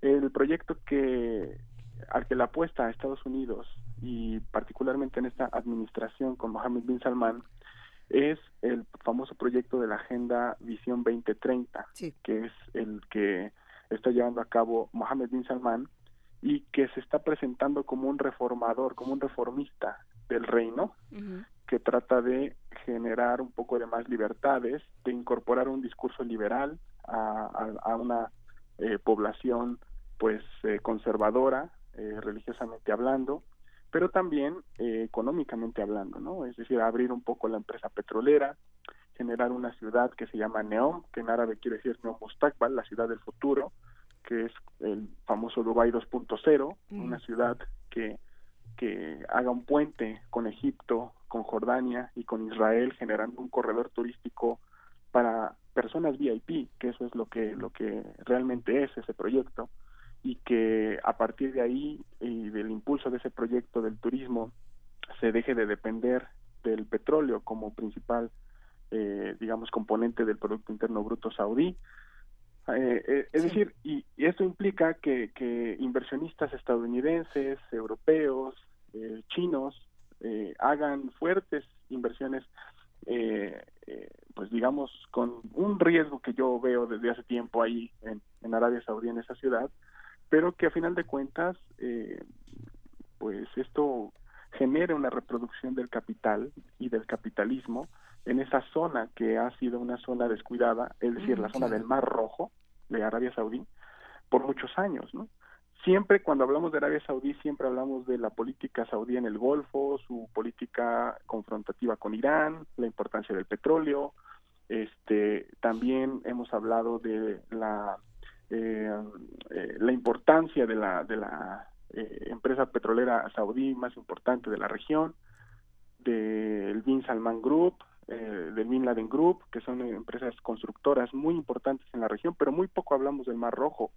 Y ahora, frente a la crisis que vemos en el Golfo Pérsico y la competencia que ya mencionamos con Turquía, el Mar Rojo ahora se ha convertido en ese proyecto Eso. que Estados Unidos está apoyando y me parece que esa es una diferencia muy grande que tenemos eh, con respecto a Saddam, ¿no? Que Saddam era muy funcionalista, era una, una figura política que servía solo para contener a Irán en esa época, para contener la revolución del 79, y cuando cumplió su función, después de la guerra del Golfo del 90, pues vino el, el- las sanciones, el debilitamiento de Saddam, hasta la, el derrocamiento del año 2003. Y ahora me parece que no solamente se trata de contener a Irán, ¿sí? también ahora está Israel conteniendo a Irán, también ahora Turquía compite con Irán en ciertas partes, sino que ahora, además de esta contención de Irán en el Golfo, ahora está la dinámica económica y financiarización, la financiarización de- del Mar Rojo. Y eso implica la construcción de puertos, contenedores, este, eh, empresas que se dediquen a generar una conectividad eh, de Internet, de 5G, eh, carros autónomos, eh, inteligencia artificial, y este es el futuro al que le está jugando, al que le está apostando eh, Arabia Saudí con su alianza con Estados Unidos, ¿no? Y que Entonces, tendrá que ver también con el tema de la franja árabe del norte de África, ¿no? E indudablemente la entrada hacia toda la parte de proyectos de infraestructura y, y comerciales hacia la región subsahariana. Totalmente. Y también hacia la dinámica eh, del comercio marítimo que va desde Suez hasta, hasta Yemen, hasta Aden. Esa es la importancia de Yemen para Arabia Saudí. El- la alianza que tiene eh, Arabia Saudí con Egipto para llegar al África subsahariana y al África del Norte, así como al Mediterráneo, es una alianza muy sólida. La llegada de Abdel Fattah al-Sisi le dio estabilidad a esa apuesta geopolítica de Mohammed bin Salman. Arabia Saudí invirtió mucho dinero en la publicidad del nuevo presidente egipcio, por eso esa parte del norte la tiene muy bien controlada, pero para que funcione esa, ese corredor del Mar Rojo al Mar Mediterráneo y a partir de ahí llegar al África del Norte y al África subsahariana necesita controlar el acceso al, del Mar Rojo hacia el, el- el océano pasando por el Golfo de Aden, ¿no? Y esa es la importancia geopolítica de Yemen y para eso y por eso están muriendo tantas personas en la guerra o, o en esta intervención militar. Por eso tenemos 14 millones de personas en- que necesitan ayuda alimentaria. Eh, hay, ha habido en tres años 18 mil ataques aéreos en Yemen, de los cuales el 48% atacados civiles, y por eso hay tantos niños muriendo de hambre y de cólera en esta guerra, por esos intereses geopolíticos que bien mencionan. A ver, eh, está por supuesto el discurso hipócrita por parte de los gobiernos europeos y por parte del gobierno estadounidense en este tema tan delicado, Moisés, pero también está una parte muy eh, extraña, no quiero calificarla también de hipócrita de los medios de comunicación y, y por supuesto que el tema del periodista eh, que fue asesinado dio visibilidad a un conflicto como este, pero ¿por qué tendríamos que esperar a que asesinen a un periodista para entender lo que está ocurriendo en una región? ¿Y por, y por qué no hemos visto ayuda humanitaria de otras partes? ¿Por qué nada más nos quedamos en el qué gravísimo y no vemos una acción contundente por parte de otros elementos que quizá ya tendrían que haber entrado en juego desde hace muchísimos meses? Claro, lo que pasa es que aquí nuestro papel como audiencia es Ajá. tratar de, de romper esa, esa barrera de los medios de comunicación occidentalizados que, sí, que siguen las líneas, digamos, estadounidenses o algunas veces europeas, pero que que esas líneas pues le dan mucho mayor atención a la política doméstica de los países de donde viene, ¿no? Eh, entonces necesitamos romper esa barrera mediática y revisar eh, prensa en inglés o en español de otros países, particularmente de los países de la región que estamos analizando. Hay prensa turca, ¿no? Ahora están lanzando proyectos increíbles en español, RTE, por ejemplo, eh, que es un, un, proyecto interesante, además de Al Jazeera, que es otro, otro medio eh, que es muy crítico, suele ser muy crítico con, con Yemen, precisamente por el conflicto que hay entre Arabia Saudí y Qatar. Eh, y también otros medios como Anur TV, eh, la televisión iraní, eh, entre otros, que han, eh, digamos, puesto otro tipo de, de framing, otro tipo de marcos de, de, de, línea editorial para llevar un seguimiento, ¿no? Porque si nos quedamos obviamente con, con la prensa de inmediata, eh, sucede lo que muy bien Luisa dice, ¿no? Es decir, no vamos a ver que se hable de esto de una manera genuina, eh, vamos a ver que siempre se va a naturalizar la violencia, como suele pasar con los conflictos en Medio Oriente en la prensa de acá, eh, nos ayudan a normalizar que pues mueren tres personas en Irak, otros dos en Gaza, otros diez en Yemen, que ahora hay más niños con, con hambre en, en Yemen y no hay este periodismo de investigación y de crítica, ¿no? Que, que sí vemos. Entre otros, hay plataformas muy interesantes de información como la de Democracy Now, que en alguna vez, en algún momento comentamos también. Y que y que eso es una parte que lamentablemente tenemos que hacer nosotros por nuestra iniciativa. Eh, no van a venir las las grandes corporaciones de televisión a decirnos miren la urgencia de lo que está ocurriendo en Yemen y, y, y, y qué es lo que hay que hacer no sino que nosotros tenemos que ir a buscar esa información y que eh, solamente así eh, con con medios como este de primer movimiento, que son de los pocos que le dan seguimiento a las notas, como lo hemos estado viendo por años, no solamente conmigo, sino con el profesor Betancourt, con muchos especialistas a nivel nacional también. Hay, hay seguimiento, hay investigación de las notas. Esto casi no se hace. Y, y yo creo que hay que romperlo. Oye, doctor, doctor Moisés Morales, Garduño. profesor de la, eh, perdón, Garduño, profesor de la sí. Facultad de Ciencias Políticas y Sociales de la UNAM hay una pregunta que yo te quiero hacer. Eh, ¿Por qué nos debe de preocupar como país? Porque, mira, ahora sí que hace unos días platicaba yo con una fuente muy interesante del Departamento de Energía de Estados Unidos, sí. ¿no? muy cercano al, al, al, jefe del departamento, y, y me decían que realmente el en el tema petrolero no tienen problema con México. Es más, al gobierno de Donald Trump no le interesa entrar en un conflicto petrolero con México, que lo que quiere Donald Trump es reventar a la OPEP. Y, mm. y, bajo este contexto de este conflicto ahí en Yemen y esta pretensión de Arabia Saudita de hacerse la potencia regional que, que lo había sido históricamente, ¿por qué nos debemos de preocupar acá en México como país? Bueno, a mí me parece que una de las cuestiones eh, cuando uno viaja al extranjero, lo primero que te preguntan como mexicano es cómo está la situación de la seguridad en tu país. Cuando hablamos de la seguridad, pues no se refieren tanto a la seguridad energética, a la seguridad económica, sino a la seguridad humana, es decir, a la parte de la violencia con el narcotráfico, con las eh, eh, las desapariciones, el papel de la frontera, y eh, a mí me resulta muy incómodo saber que mucha gente está mal informada y naturaliza la violencia que tenemos aquí en México eh, de una forma eh, estrambótica, ¿sabes? Uh -huh. es decir, como si todo el país estuviera hundido en una miseria controlada por un cártel en específico y todo el país estuviera eh, dominado por por eh, fosas y por y, y, y por eh, es decir una serie de, de, tragedias en donde México es mucho más que todo esto no entonces eh, hago esta conexión en uh -huh. donde la representación de la sociedad mexicana en el extranjero y particularmente en el Medio Oriente pues es eh, una representación que me gustaría romper, que, que me gustaría compartir qué es lo que se hace en México, qué es lo que ha, hace a México valioso, sus, la, sus investigaciones que hay, sus aportaciones a, a, a, la, a la cultura, eh, la forma de estudiar las ciencias sociales desde acá, la forma de ver el mundo, la perspectiva que tenemos, ¿no? Y no solamente determinar lo que hace o deja de hacer México por lo que pasa con la guerra contra el narco, que pues tampoco es cerrar los ojos, ¿no?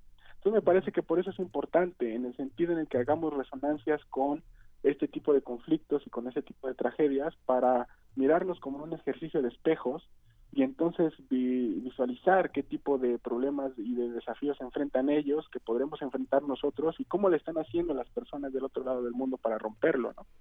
Y pasa lo mismo igual acá, ¿no? El hecho de que tengamos la oportunidad de entrevistar personas en Estados Unidos, pero también eh, gente que participa en movimientos sociales, gente que hace otro tipo de economía, gente que visibiliza luchas eh, eh, muy profundas y, e históricas en países de América Latina. Me parece que eso es lo valioso y lo y, lo, y por lo cual hay que estamos estamos eh, hay que estar interesados en este tipo de temas y de darle seguimiento. ¿Dónde, ¿Dónde podemos dar mayor seguimiento, Moisés? ¿Cómo, ¿Qué preguntas van a quedar pendientes probablemente para los próximos días? Porque viene el cierre de año y este tema va a quedar en el olvido mientras todos se van a, a cenar y a romper sus piñatas. Y bueno, mucho de esta crisis humanitaria será olvidado y no queremos que eso suceda.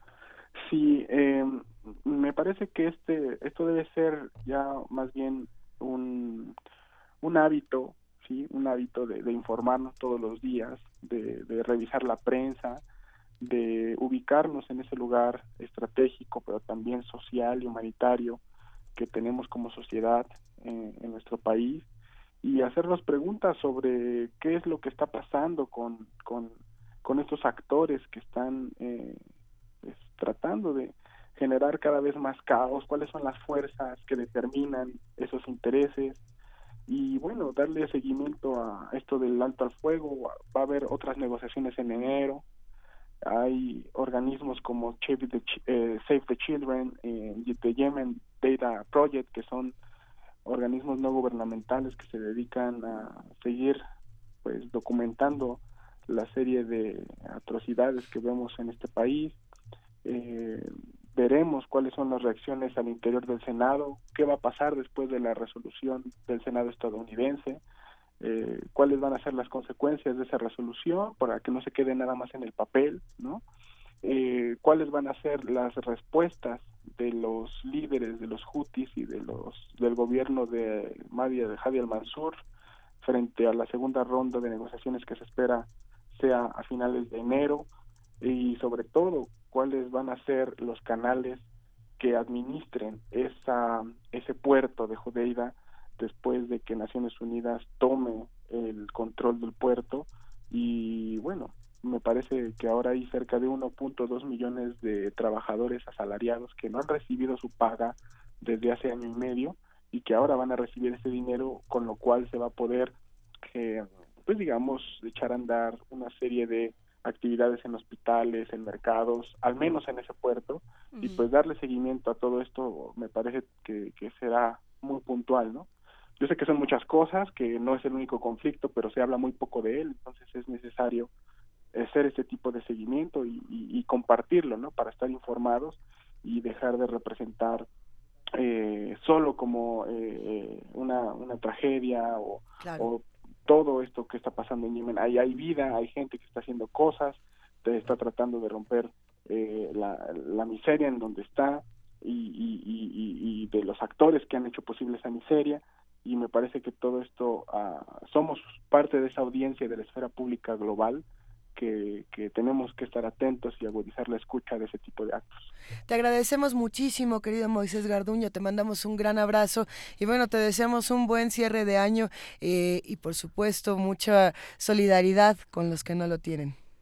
Yo también les mando un abrazo, Andrés, Juan Inés, Luisa, eh, espero que pasen felices fiestas y que bueno, sigamos siendo críticos, y, críticos. y dando seguimiento a todo esto que es es este nuestra sociedad lo más importante. Venga, Moisés, gracias. Cerramos esta conversación con música. A ver, nos toca escuchar Maglor y esto es Eu Conseguí.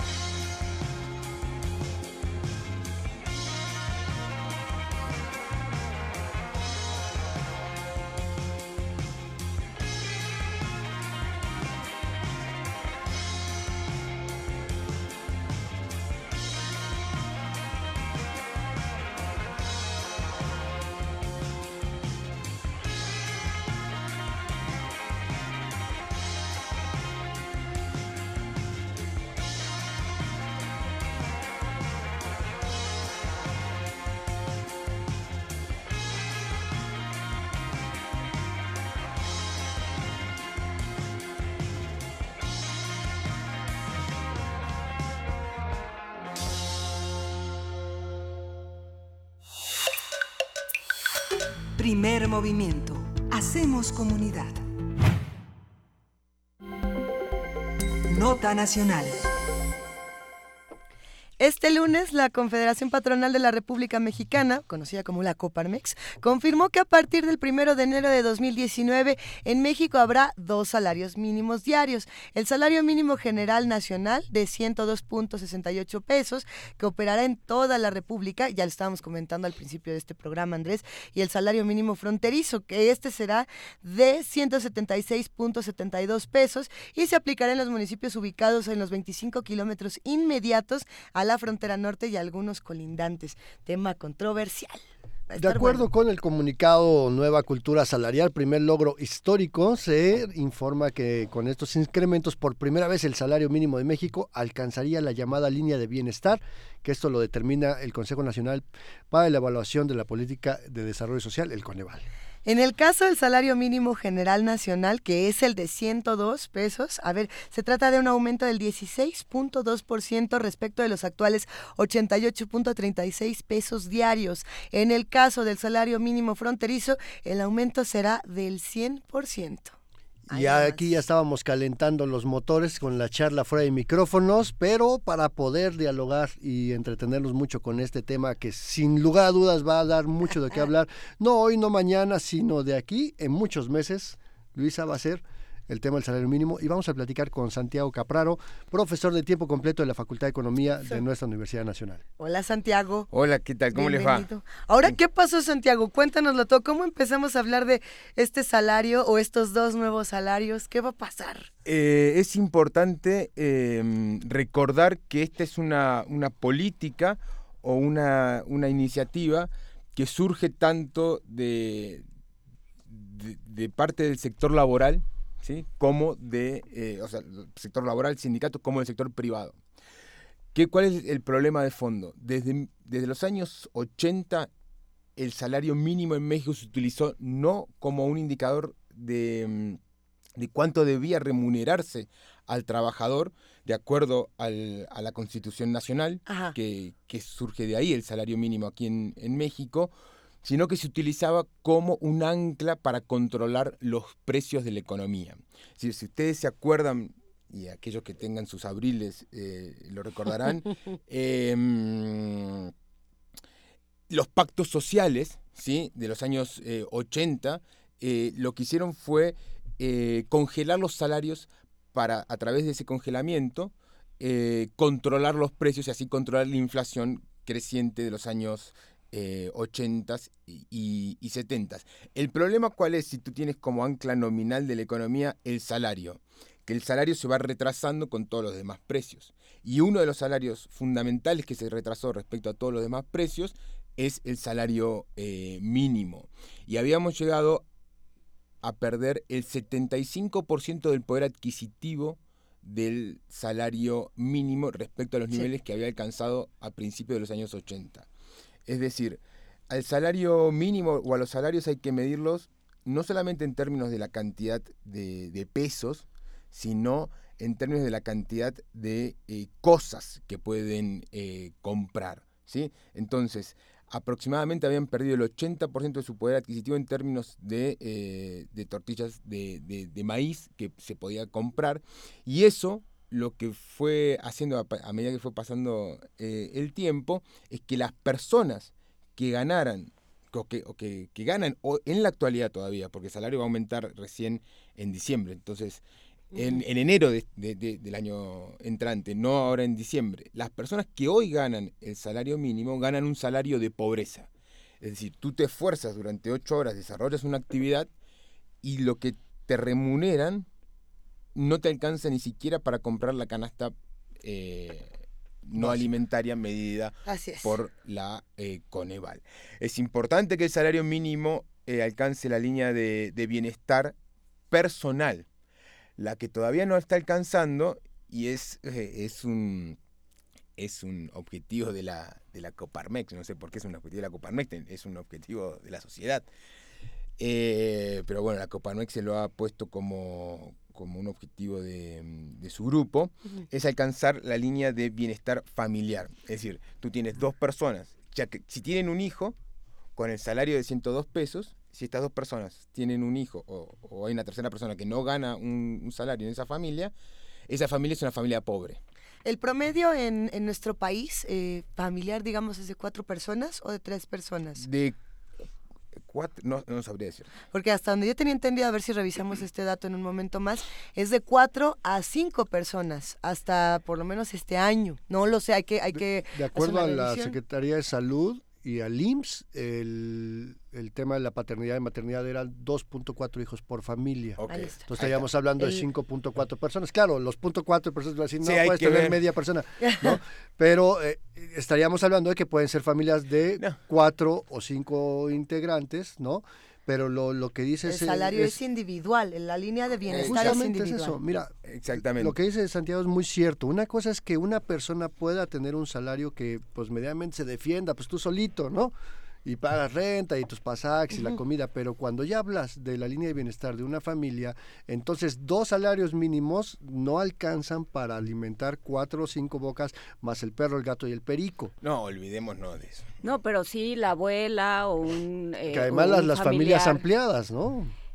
Y bueno, ¿cuál es la posición de la Coparmex? Porque hablábamos fuera del aire, Santiago, de la Coparmex como, como, eh, El club de como los actor y como actor político, porque han estado toda la campaña, estuvieron eh, dando sus opiniones y, op- así y- es. y diciendo y posicionándose de diferentes maneras. ¿Dónde están situados hoy?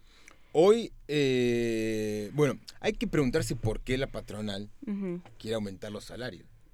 ¿En dónde? ¿Qué, qué está pasando? ¿Por qué? Entonces, em, un primer indicador es que los salarios, y especialmente el mínimo, en México han alcanzado niveles que no son socialmente eh, sustentables. ¿En qué, te- en qué términos? Bueno, No alcanza, punto. no alcanza y, y especialmente para las personas que no ganan que ganan solamente un salario mínimo que no son pocas personas según la según eh, el INEGI en la encuesta nacional de ocupación y, y empleo que no representa muy bien cuánto gana la gente tiene muchos problemas e INEGI está trabajando eh, en eso son aproximadamente 9 millones de personas las que ganan un salario eh, mínimo entonces no son poca gente. Esa es la primera cuestión. Había un desdén hacia este tema diciendo que no había nadie que lo ganara. Entonces, la Coparmex lo que está, mm, su posición, ¿sí? Es que eh, el salario mínimo en México, que es un salario de pobreza. ¿sí? Y, y sigue siéndolo, es eh, demasiado bajo para el nivel de desarrollo que tiene el país. Ok. ¿sí? Entonces, como el nivel de desarrollo es demasiado alto para el salario mínimo que tenemos, hay que aumentarlo para que esas familias que, que ganan uno o un y, uno y medio salarios mínimos vivan, eh, vivan mejor, porque no es socialmente sustentable. ¿En qué términos? Las familias que ganan, las familias y las personas que ganan un salario mínimo tienen muy mala salud, están eh, mal comidas, están eh, mal eh, educadas porque no pueden mandar a los hijos al colegio. Es un círculo vicioso. Es un círculo vicioso. Entonces, tener un salario muy bajo para la patronal es algo malo porque la, tu fuerza laboral no es una fuerza laboral que, que sea eh, rentable para ti, porque está mal comida, mal dormida, mal alimentada, tiene mala salud, por lo tanto, cuando tú quieres hacer uso de esa fuerza eh, laboral, no lo, no lo puedes hacer. Es decir, impacta en la productividad. Fundamentalmente, fundamentalmente. Y además es... em, hay, hay otras cuestiones. Entonces, la, la pobreza trae pobreza estructural, entonces las familias reproducen esa pobreza. Y además también está, y esto es marginal, pero también está eh, la cuestión de eh, las personas no quieren ganar un salario mínimo, obviamente. Entonces, ¿qué posibilidades eh, de ganar más plata, eh, o sea, sí, de ganar más plata tienen? Y bueno, una posibilidad es eh, el narco, eh, El guachicoleo. el guachicoleo. Entonces, La informalidad, etcétera, etcétera. No, en la informalidad ganas el salario mínimo. La No, informalidad bueno, sí está pero- contemplada como empleo, fíjate. O sea, la freelanceada... Fri- la ¿Eso sí Pero- cuenta? Sí. Y la informalidad, de acuerdo al propio INEGI, genera el 22.7% del Producto Interno Bruto. No, no, no, no, sí, exactamente. Pero emplea al 60%. Emplea el 60% de la población económicamente Pero y fíjate Levanten que sus manitas, muchachos, porque exactamente, exactamente. todos. Entonces, no, no nos hagamos. somos todos, muchachos. Somos todos. Entonces, aquí lo importante es darse cuenta que la informalidad tiene como referencia de salario el, el mínimo. Es decir, al menos que de- de- en determinados ámbitos.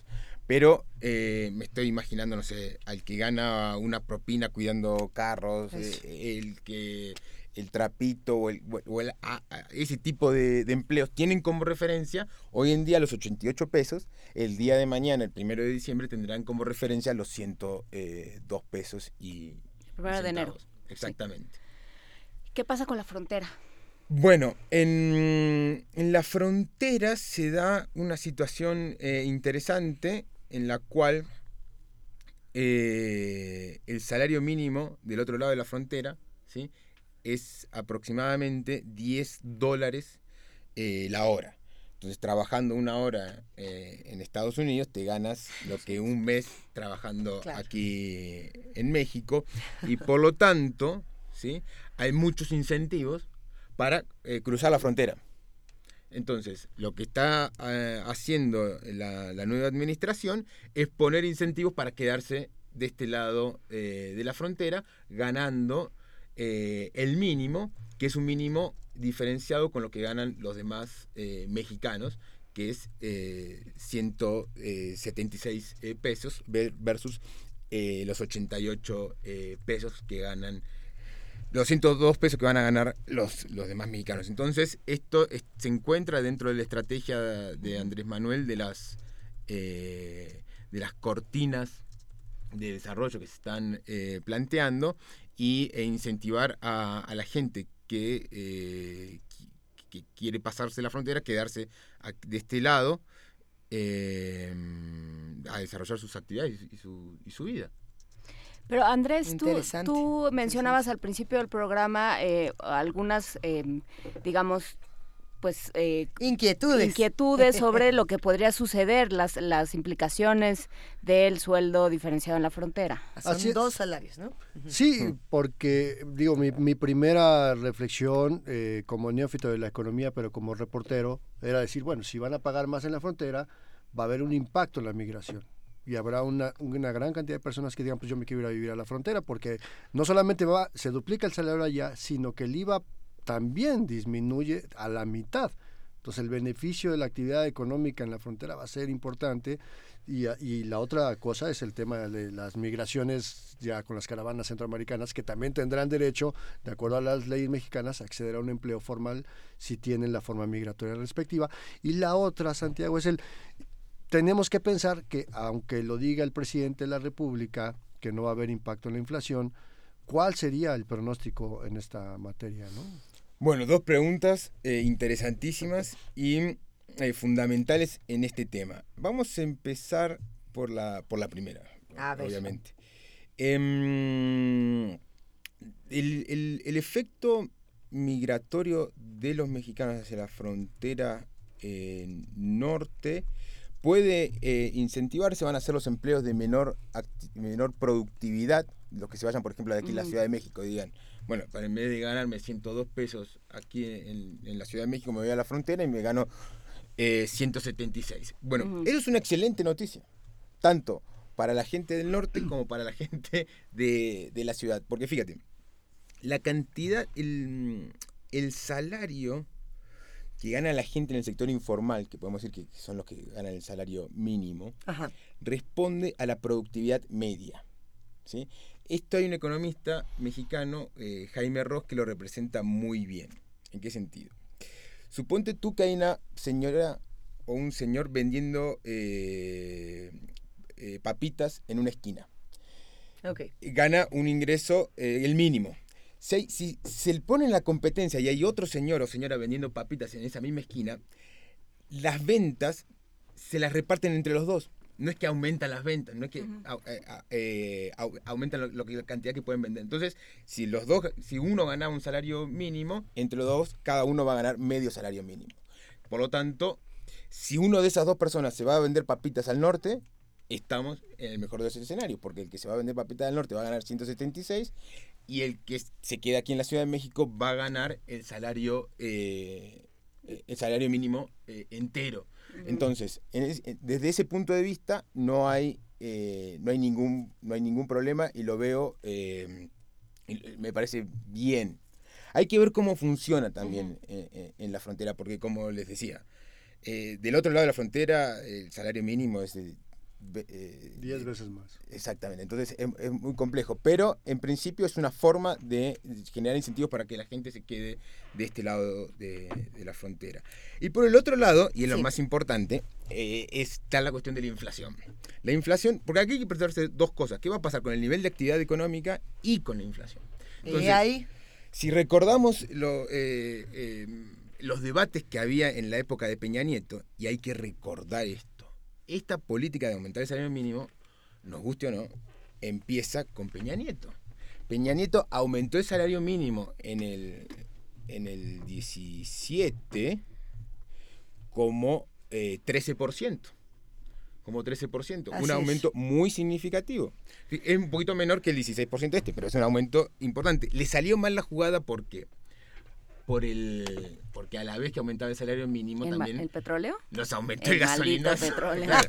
Entonces ¿qué es eso? que- quedó, Es que es eso. quedó mal con todo el mundo, ¿no? Eh, porque el salario mínimo aumentó poquito y, y el gasolinazo afectó a toda la población. Ajá. Y por eso el salario real mínimo no aumentó tanto. No aumentó tanto. Pero, em, entonces, Andrés Manuel eh, se, mm, se sube a esta ola y aumenta el salario mínimo en términos nominales 16% y el salario real va a aumentar como eh, 12% aproximada, aproximadamente Con la inflación, digamos, ya ajustando teniendo la en cuenta la, la inflación. Entonces, ¿quién, ¿quiénes se negaban a este aumento de salario mínimo tan necesario? Principalmente la gente de Banco de México.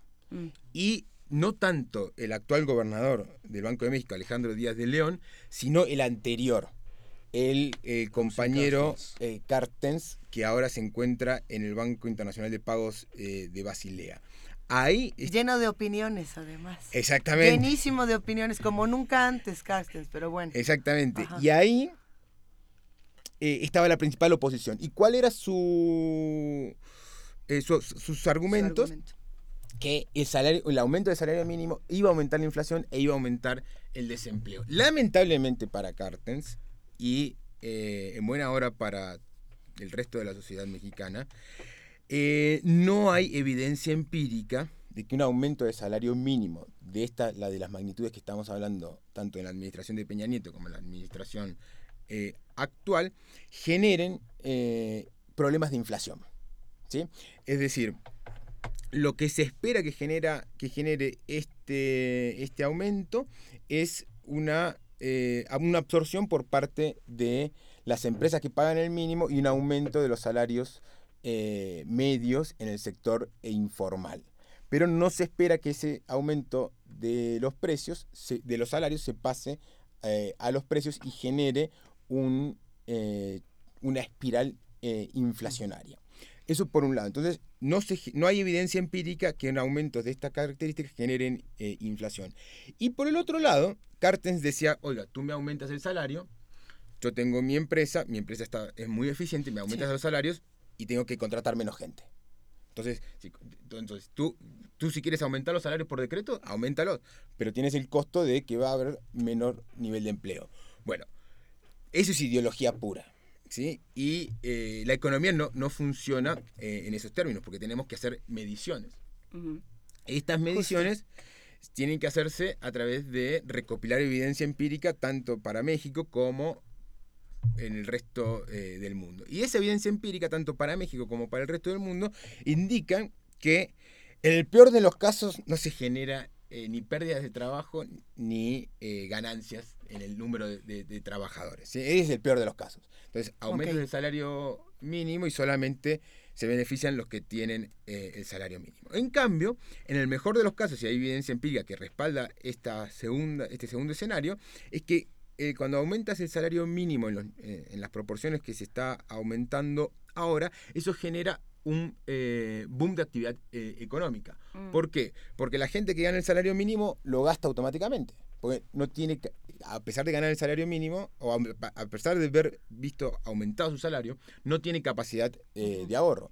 Y todo ese eh, eh, incremento Se em, gasta. se gasta y por lo tanto se genera más actividad eh, económica y esa mayor actividad económica es un ref- va, va a generar mayores, una mayor cantidad de puestos de trabajo. Ahora bien, eh, eh, si, si sucede esto que dices de que se gastan y no, sea, no existe realmente la capacidad de ahorro, entonces la desigualdad no se va... ¿Qué pasa con la desigualdad?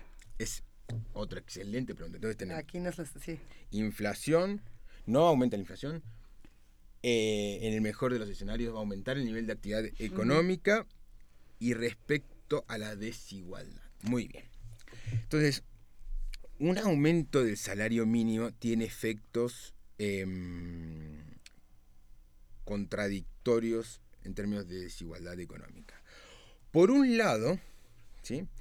Eh, hay que ver si el salario mínimo, eh, el aumento del salario mínimo provoca un efecto faro.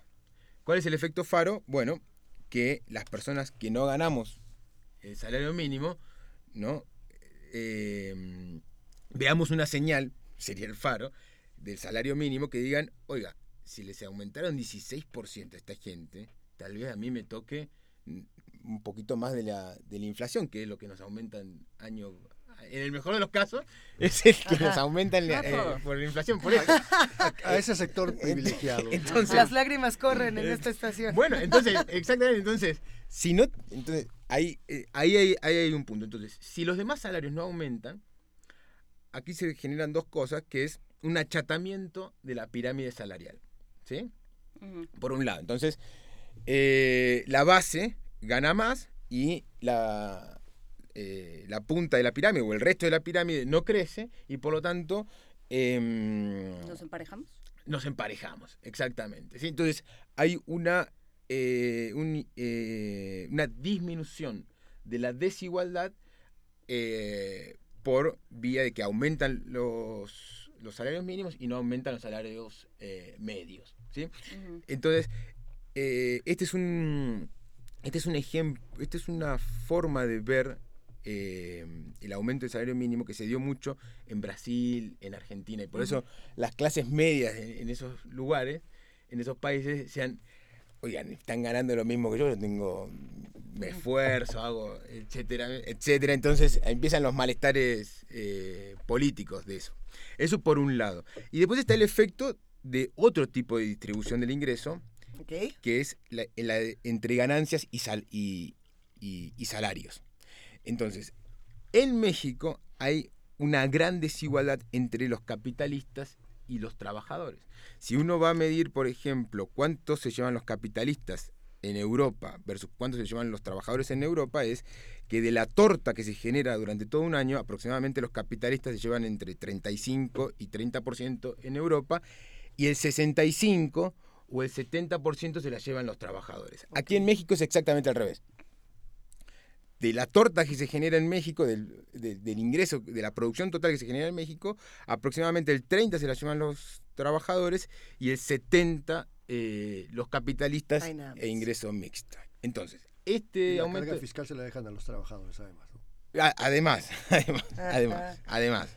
em, este incremento del salario mínimo lo que va a hacer es mejorar esa distribución entre capitalistas y trabajadores. Y en el, en el mediano plazo, yo, mi, mi- mi visión es que estos aumentos del salario mínimo se tendrían que trasladar o se deberían trasladar, o deberíamos entre todos hacer que se trasladen a los demás salarios. Porque Ujú. si bien los salarios mínimos fueron los que más ajustaron y los que mayor poder adquisitivo perdieron en México en los últimos 40 años, los salarios medianos también han perdido mucho terreno. Y em, aquí hay una cosa importante que rescatar, que es también algo que decía Cartens, que em, el salario debe aumentar vis a vis a la productividad. ¿no? Entonces Cartens Ujú. decía, oiga, no, no, el salario no se aumenta por decreto, sino que se aumenta porque el trabajador es más productivo, hay que pagarle más. Bueno, aquí en México no pasaba ni lo uno ni lo otro. Es decir, no se aumentaba el salario mínimo por decreto, como se está haciendo ahora, y el- los salarios medianos tampoco aumentaba por productividad. ¿sí? Entonces estábamos en el peor de los de escenarios. Y toda esa productividad que se generaba en México, se la quedaba, o que se genera en México, se la quedaban los eh, capitalistas, es decir, la- la- las empresas. Y por eso se inventaron este rollo del empleado del mes y te pongo tu fotito públicamente y ese es tu premio. ¿no? Bueno, en lugar de pagarte eso, son, eso es metasalario, ¿no? Sí, bueno, pero de eso no- no se come. Exactamente, A ver, exactamente. a ver, Santiago, Pero yo- este, yo- yo tengo una va más allá del salario, ¿no? Entonces, De- Déjame preguntarte algo, eh, Santiago, porque Gonzalo Hernández Licona, que es el secretario ejecutivo de Coneval, ¿no? reiteradamente desde hace mucho tiempo, que además hay que decirlo, Gonzalo ha encabezado el Coneval ya durante tres administraciones distintas, ¿no? Le ha tocado lidiar con tres presidentes de tres partidos diferentes, ¿no? Con Felipe Calderón, con Enrique Peña Nieto y ahorita con este Andrés Manuel, ¿no? Y él ha insistido mucho en que eh, la mejor herramienta para reducir los niveles de pobreza en México es elevar el ingreso de las familias. ¿no? Esto que hemos estado hablando ahorita, que no es solamente el salario mínimo, sino otro tipo de cosas. Pero si alcanzamos ese objetivo, que me parece muy sensato, también tendríamos que irle reduciendo el tema del asistencialismo, de los apoyos, este, que, es lo que le permite a la empresa decir, "Va, pues para qué te doy Infonavit, pues si te van a dar aquí un apoyo del gobierno, para qué te doy el seguro social si te van a dar el seguro popular, para qué te doy esto si el gobierno te da, ¿no?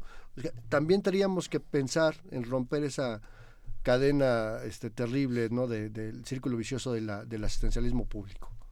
Em, Tienes un minuto. sí. eh, Y yo me consumí 40 segundos. Em, sí, pero no.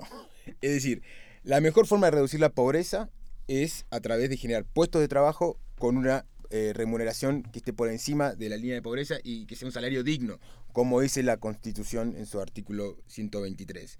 Eh, sin embargo, las demás redes eh, de asistencialismo y de bienestar de- del Estado tienen que, tienen que seguir existiendo para aquellos que no puedan eh, o no tengan la posibilidad de ganarse eh, el salario a través de, de su trabajo. Tiene que seguir existiendo eh, las redes de contención de- del Estado, porque son fundamentales para mantener la urdimbre eh, social, porque si no, el que no pueda ganarse su salario por X, Y causa va a terminar a la intemperie.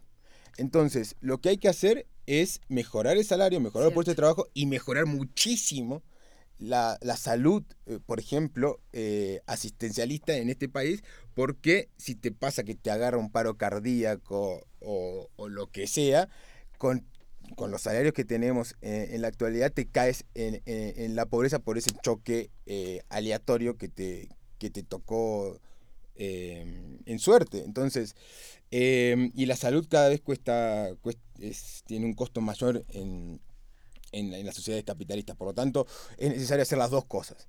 Eh, Lo que sí tienen que desaparecer es, por ejemplo, eh, eh, oportunidades, prospera, etcétera.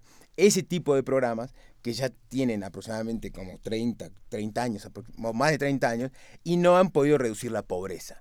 La forma, entonces, no es a través de esos, de esos programas, es a través de crear puestos de trabajo, es a través de, de mejorar los, lo- eh, los salarios, pero lo demás se tiene que, que mantener. Oye, qué tema. Y se quedaron un montón de preguntas en redes sociales. Querido Santiago Capraro, profesor de la Facultad de Economía de la UNAM, eh, gracias, gracias por venir. Se va- el año que viene nos vemos, por favor, para ver cómo vamos con todos estos temas. Cuando quieran. Te queremos, Santiago. Venga, vamos a una pausa y volvemos. Síguenos en redes sociales. Encuéntranos en Facebook como Primer Movimiento y en Twitter como arroba PMovimiento. Hagamos comunidad.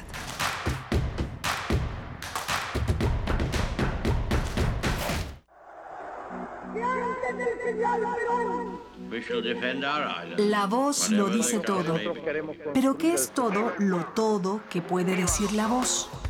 Radio UNAM te invita a mejorar tu capacidad de comunicador y a desarrollar el manejo de tu voz expresiva con el taller Voz, poder y creación. Curso teórico y práctico dirigido a todos los interesados en explorar su capacidad vocal mediante la lectura en voz alta. Imparte Alejandro Valdés Barrientos. lunes y miércoles de febrero de las 18 a las 21 horas en las instalaciones de Radio UNAM, Adolfo Prieto 133, Colonia del Valle, cerca del Metrobús Amores. Informes e inscripciones al teléfono 56 23 32 72 o bien en www.radio.unam.mx. Radio UNAM. Experiencia sonora.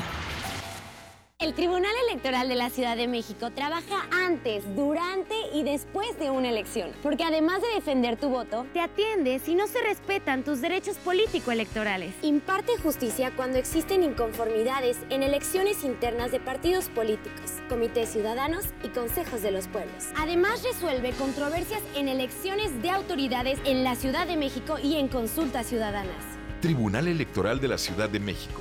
De principio a fin, justicia en tu elección. El Centro de la Imagen invita a la muestra integrada con una selección de las obras participantes de la Bienal de Fotografía 2018, un certamen bianual que convoca fotógrafos y artistas visuales de distintas partes del país con el propósito de fomentar e impulsar la producción fotográfica. Reúne trabajos de 24 artistas con 295 piezas agrupadas en seis núcleos temáticos. Paralelamente se ofrece un amplio programa de actividades. La exposición Bienal de Fotografía 2018 se puede visitar en el Centro de la Imagen. Cuando tu teléfono sonaba así, ya existía descargacultura.unam. Celebramos 10 años de compartir contigo cultura para llevar. Hola, soy Jorge F. Hernández y larga vida a Descarga Cultura UNAM. Soy Luisa Iglesias. Soy Miriam Moscona. Soy Leonardo Tarifeño, estoy en Descarga Cultura de la UNAM y quiero felicitarlos por estos 10 años de trabajo y de difusión y feliz cumpleaños. Soy Ana Mari Gomis. Soy Gonzalo Celorio y me da un enorme gusto que Descarga Cultura UNAM cumpla 10 años de servicio. Muchas felicidades. Descargacultura.unam. La revista de la universidad en radio. Te invitamos a escuchar esta serie, donde cada mes diferentes personalidades se darán cita para dialogar sobre los conceptos a los que se enfrenta día con día el ser humano. Música, extinción, revolución, palabras. Cada tema será abordado desde la visión de nuestro invitado semanal. Dialoga con nosotros todos los jueves a las 16 horas por el 96.1 de FM. En el papel, en la pantalla, en las ondas y en la web. La revista de la universidad abre el diálogo en Radio UNAM. Experiencia sonora.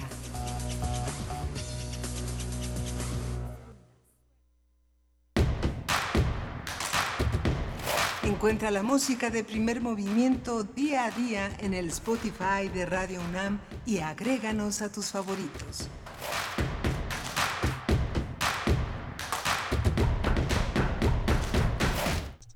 9 de la mañana con 5 minutos y ya estamos de regreso después de esta conversación eh, que nos dejó dando vueltas, ¿no, Andrés Solís? Esta conversación sobre salario mínimo. Vino aquí a simbrar no solamente la mesa, seguramente la mesa de todas las personas que nos están escuchando, porque sí, es un tema muy delicado eh, el, el asunto de los ingresos. Creo que a cualquiera le puedes quitar lo que sea, menos su dinero, ¿no?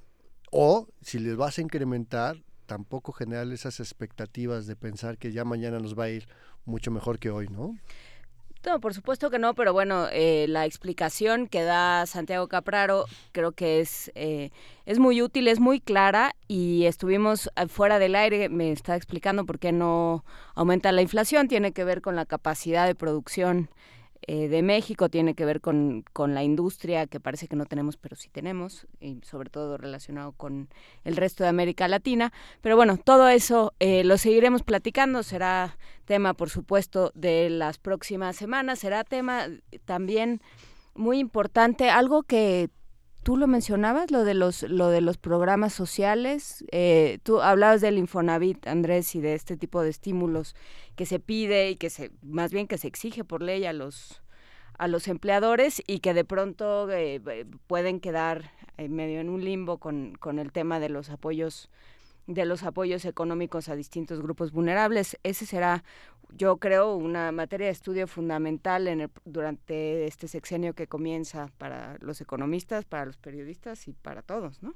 Y como bien decía Santiago, estos programas sociales asistencialistas o de corte asistencial no pueden desaparecer en tanto el ingreso no logre realmente cubrir esta línea de bienestar de la, de la que hablamos. Que además, la pobreza no solamente se mide en ingreso, o sea, hay que recordar que la pobreza tiene otros factores como que tiene que ver eh, la vivienda en donde uh -huh. estamos, si es rentada, si es propia, si tiene baño, si tiene piso de tierra, eh, la, las vialidades a las que accedes, los servicios a los que tienes, también el nivel de educación es un factor que ayuda a medir la pobreza, el tipo de empleo, porque puedes tener un ingreso alto, pero resulta, bueno, medianamente alto, pero resulta que como trabajas en la informalidad, no tienes las prestaciones, vacaciones, seguro este, social, en fin. Si, si pensamos que la pobreza solamente se mide en cuánto ganamos cada quincena o cada mes, entonces estamos dejando ver muchos otros factores que, que involucran, evidentemente, el acceso a los servicios de salud, ¿no? Sí, el, el derecho a enfermarse.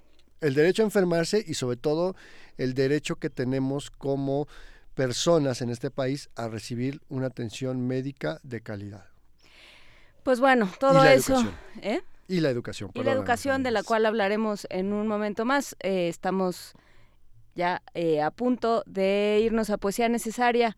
Vamos a escuchar en Descarga Cultura. Recuerden que es esta plataforma de la universidad eh, que depende, por supuesto, de la Coordinación de Difusión Cultural y que lo que busca es acercar las diferentes manifestaciones de la literatura, de la cultura, de la poesía, por supuesto, a todos los oyentes se lo pueden son contenidos descargables que se pueden llevar con ustedes y si se quieren llevar a Lope de Vega pueden tener aquí una muestra. Con el tiempo se pasan horas y años de Lope de Vega en Descarga Cultura. Vamos a escucharlo.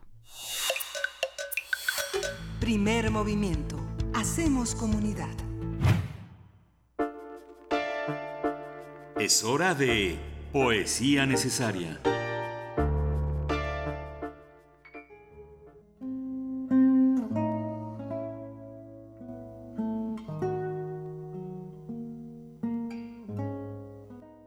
Con el tiempo se pasan horas y años. Lope de Vega.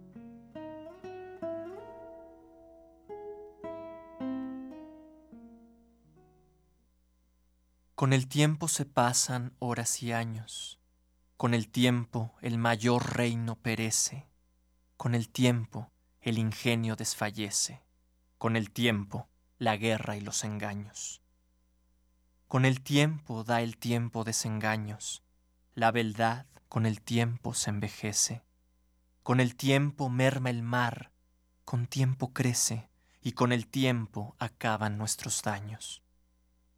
Con el tiempo padece el mar fortuna, con tiempo cae la máquina más alta y nos da el tiempo sepultura y cuna.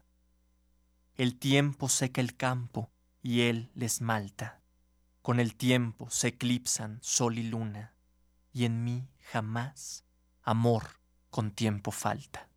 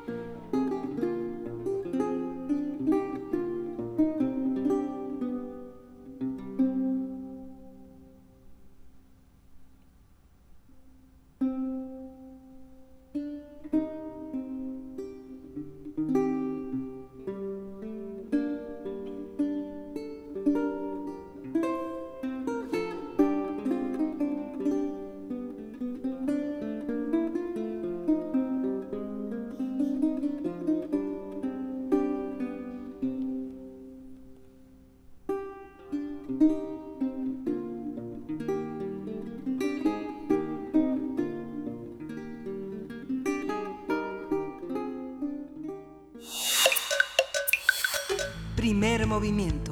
Hacemos comunidad. La mesa del día. El presidente Andrés Manuel López Obrador firmó el pasado miércoles una iniciativa para cancelar la reforma educativa aprobada en la administración de Enrique Peña Nieto.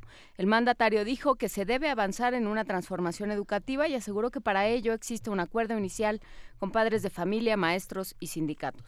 El proyecto de López Obrador plantea modificar el artículo tercero de la Constitución y establecer el derecho a la educación pública, gratuita y de calidad para todos los niveles escolares, por lo que la nueva administración tiene la intención de construir por lo menos 100 universidades públicas nuevas.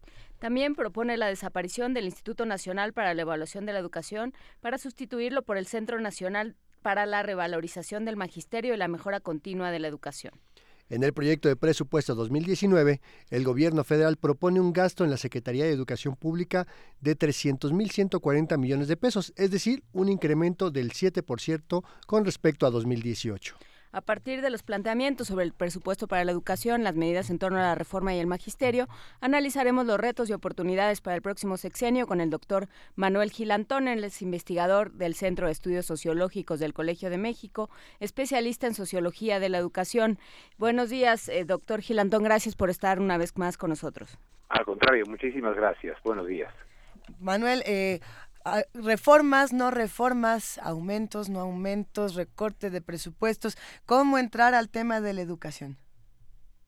Bueno, eh, probablemente si vemos las cuestiones un poquito en un nivel más amplio, Ajá. digamos, eh, yo diría, la propuesta de, tra- de reforma al artículo tercero, que es equivalente a la que hace seis años, eh, equivalente quiero decir, es una reforma constitucional equivalente a la que hizo el presidente Peña Nieto hace seis años, me parece que tiene eh, cuatro cuestiones que tenemos que tomar en cuenta. La primera es que se ha dicho que esta es una reforma eh, que no va a tener ninguna discusión, etcétera, porque el partido al que pertenece el presidente, en este caso Morena, tiene mayoría. Yo diría es una mayoría mucho menor a la que tuvo el Pacto por México hace seis años.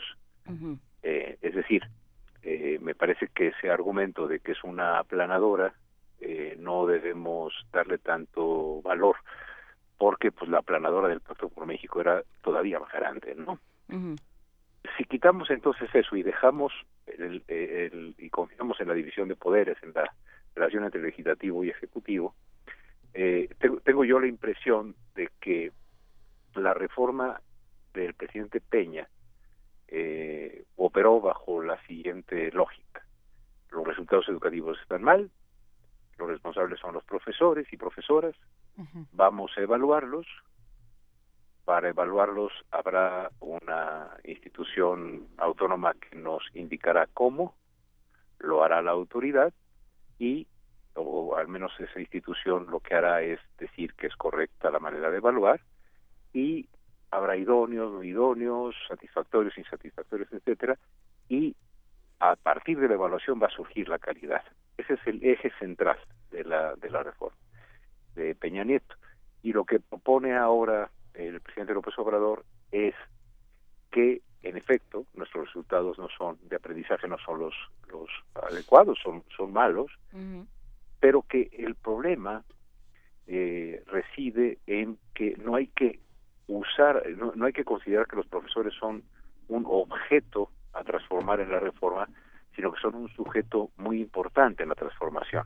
De tal manera que en vez de centrar la reforma en la evaluación con dientes, así le llamaron, evaluación con consecuencias, usemos la evaluación para mejorar, pero el eje que propone la reforma del presidente es por el lado de la capacitación del magisterio.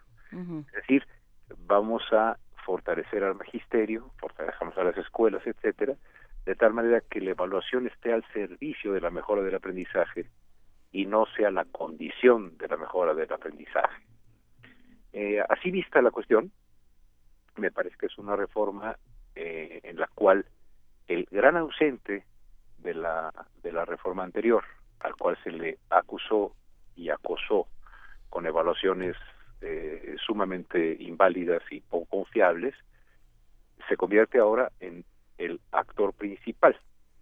El gran reto en, la, en esta segunda opción, en la, en la opción del presidente López Obrador, es que sea el magisterio, no los, no los dirigentes sindicales. Es decir, esa confusión tan frecuente que hay en México entre el magisterio y los, eh, los dirigentes del, del CENTE, por ejemplo, eh, nos ha dado muchos, eh, nos ha llevado a muchos errores. El acierto va a ser, en su caso, ver cómo hay una conexión de la, de la propuesta de reforma con grupos de profesores y profesoras que tenemos muchísimos con gran talento y con gran capacidad, ¿no? Pues yo así veo en general la propuesta de reformar la reforma, ¿no? Es decir, de, de modificar el artículo tercero.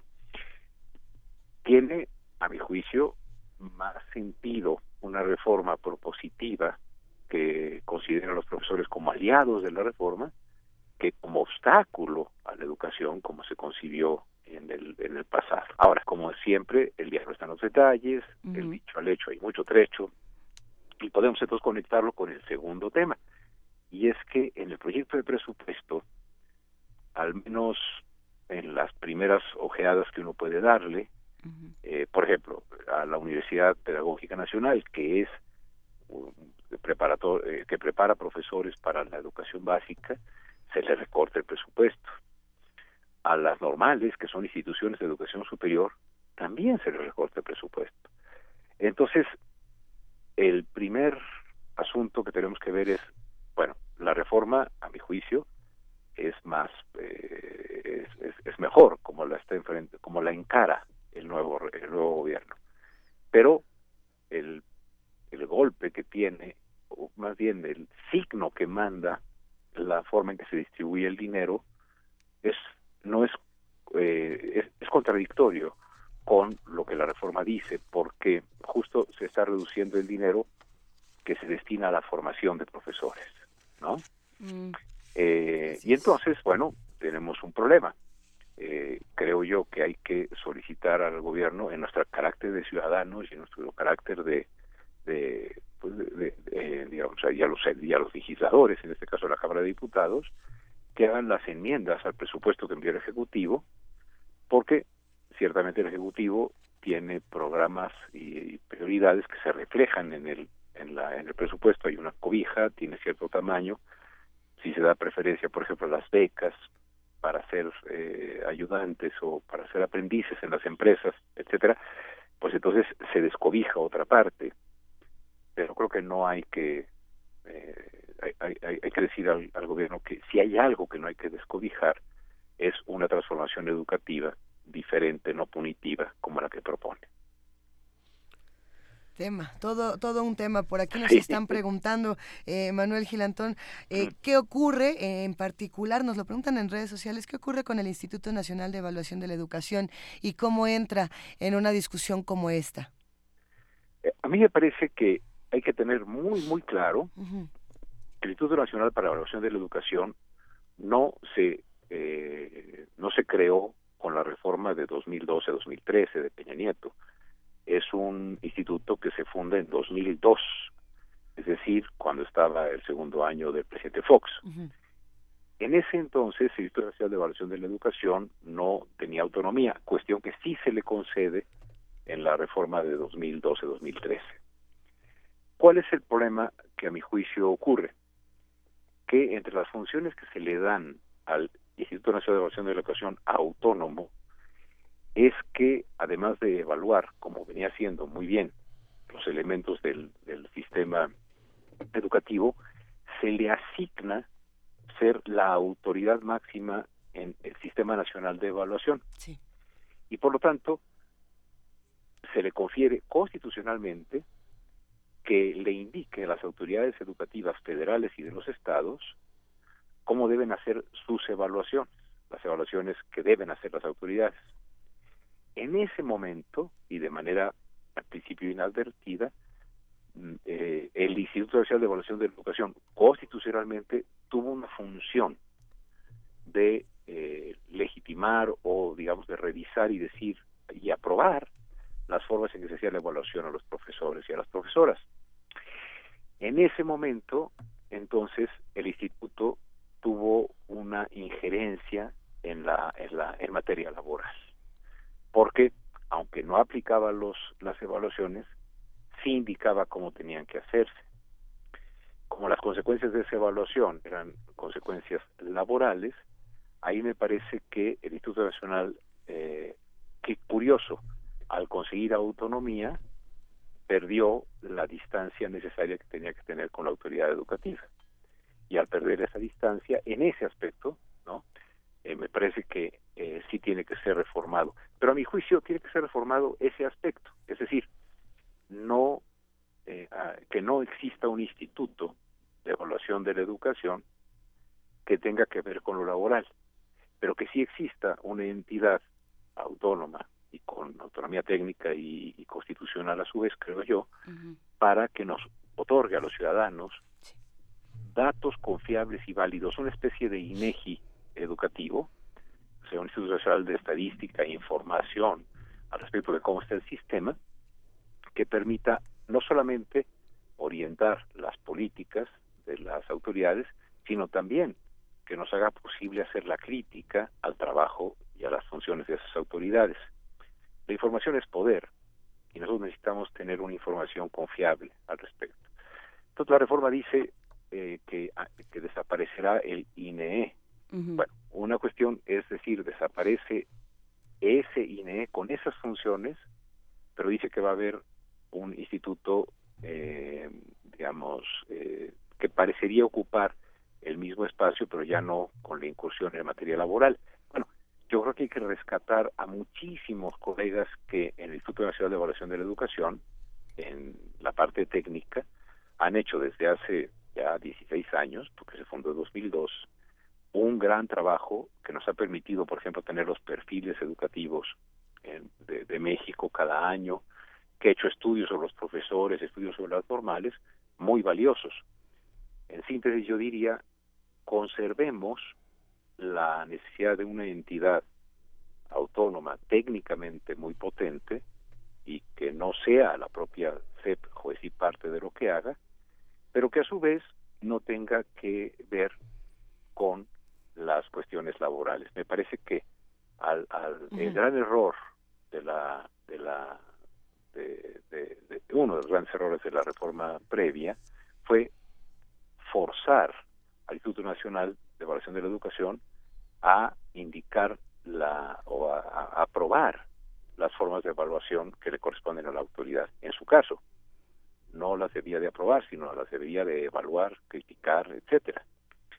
Me parece entonces que hay que eh, considerar que si por desaparición del INE se concibe que ya no va a tener esta función el instituto nuevo, estoy de acuerdo, y que el instituto nuevo recupere no la inmensa burocracia quizá excesiva que tuvo el INE autónomo, sino que recupere a trabajadores, a, jóvenes, a muchachas y muchachos y a profesionales que saben muy bien cómo hacer una información confiable y válida.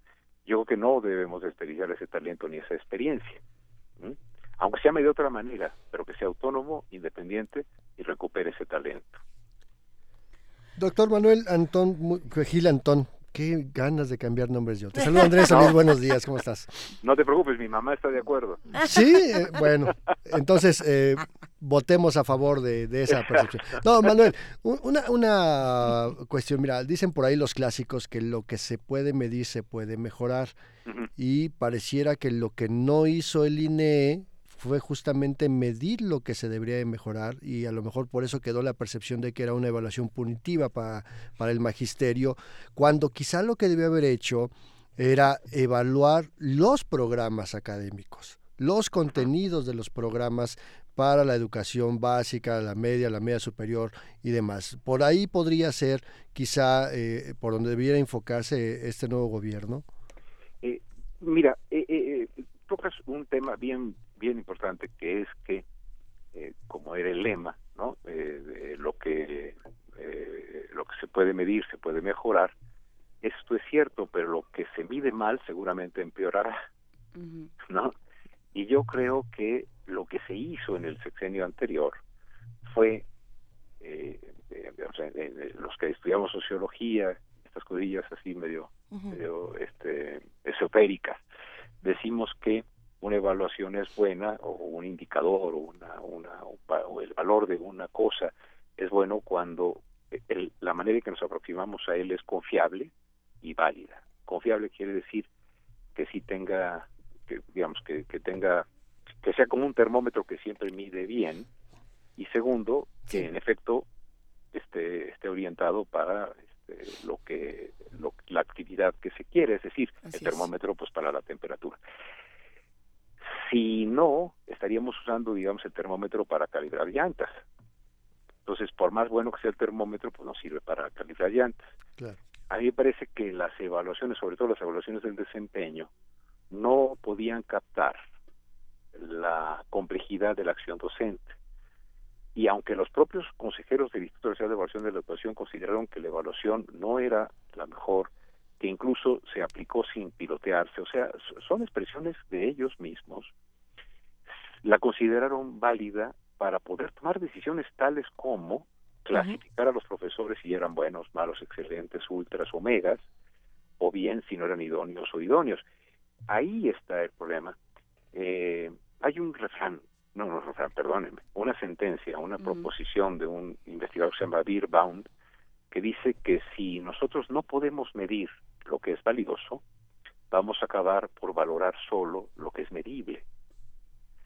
Y obviamente es más fácil medir cuántos ovalitos de la opción múltiple respondiste bien que la capacidad que tiene una profesora o un profesor en el aula para poder producir ambientes de aprendizaje. Eso es difícil de, de apreciar a través de una examinación de 400 mil personas cada año. Entonces las cosas tienen que cambiar. Hay que hacer evaluaciones por pares que observen al profesor y a la profesora, a la profesora en su trabajo, que observen y que distingan que una cosa es ser, digamos, eh, eh, profesor en una escuela multigrado, en una pequeña comunidad, que en una escuela completa, en, la, en, la- en alguna colonia de clase media en Chihuahua o en cualquier otra parte del, del, del país. Entonces, hay mucha razón al decir que eh, si necesitamos, yo no diría medir, sino aproximarnos a valorar, porque medir refiere más bien a examinar. Entonces, aprox- aproximarnos a valorar eh, qué es lo que está fallando, qué es lo que se hace bien, en lo que está fallando, eh, hacer procesos de formación serios, ¿no? No cursos este, muy muy diluidos. Entonces, sí, sí, sí creo que en el sexenio anterior eh, lo que constitucionalmente se mandató, que es que cada cuatro años se tenían que evaluar todos los profesores, pues implicaba evaluar a 400, 450 mil al año y para cumplir eso se tenían que hacer exámenes bastante eh, burdos y sin embargo las consecuencias eran muy fuertes. Creo que la al ser la autoridad máxima en la evaluación, el Instituto Nacional de Evaluación de la Educación, sobre todo su Junta de Gobierno, ¿no? Dado que eran cinco técnicos del máximo nivel, reconocidos por todos nosotros, pudo haber dicho, señores, así no se puede. Y si se necesitan pasar algunos años para que se pueda, que pasen en vez de hacer eh, un cumplimiento de la ley por la ley misma, digamos, olvidando cuál es su sentido. Es lo que yo podría responder a, a esa pregunta. A ver, eh, tratando de regresar un poco al, al 12 de diciembre, este miércoles, donde justamente eh, Andrés Manuel López Obrador, el presidente, anuncia que, bueno, termina eh, la reforma educativa, que habrá 300 mil becas para los jóvenes estudiantes, que también tendremos 100 nuevas universidades, ya como un anuncio, digamos, mucho más serio, 100 nuevas universidades públicas. ¿Cómo contrasta esto con el proyecto de presupuesto 2019 que ha sido eh, tan criticado en los últimos días, sobre todo en esta reducción a las, a las universidades, en particular eh, UNAM, UAM e Instituto Politécnico Nacional? Eh, bueno, a- ahí lo que me llama la atención, y yo creo que hay que ser eh, muy claros, o sea, eh, con este gobierno y con cualquier otro, lo que hay que pedirle es coherencia, ¿no? Si al otro le pedimos coherencia, si al, el al gobierno pasado le dijimos, a ver, si, si dices que vas a evaluar, evalúa, no examines y tampoco hagas punitivo un acto que es profundamente académico, pues en este caso también hay que pedirle consistencia.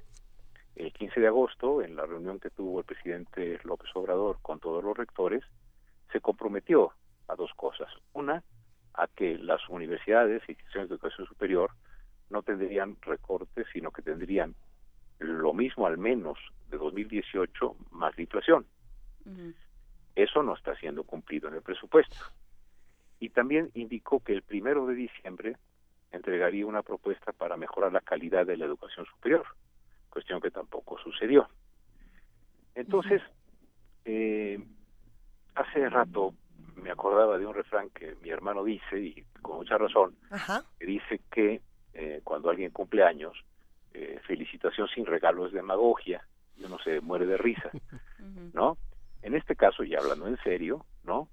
Decir que algo va a ser prioritario sin que se refleje, no en un regalo, sino en una asignación de recursos, tiende a ser nada más discurso, no tiende a ser realidad.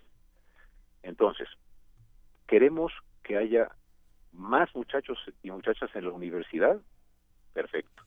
Para ello se necesita apoyar a las universidades públicas de los estados y a las federales para que abran lugares con mucha calidad para los estudios superiores.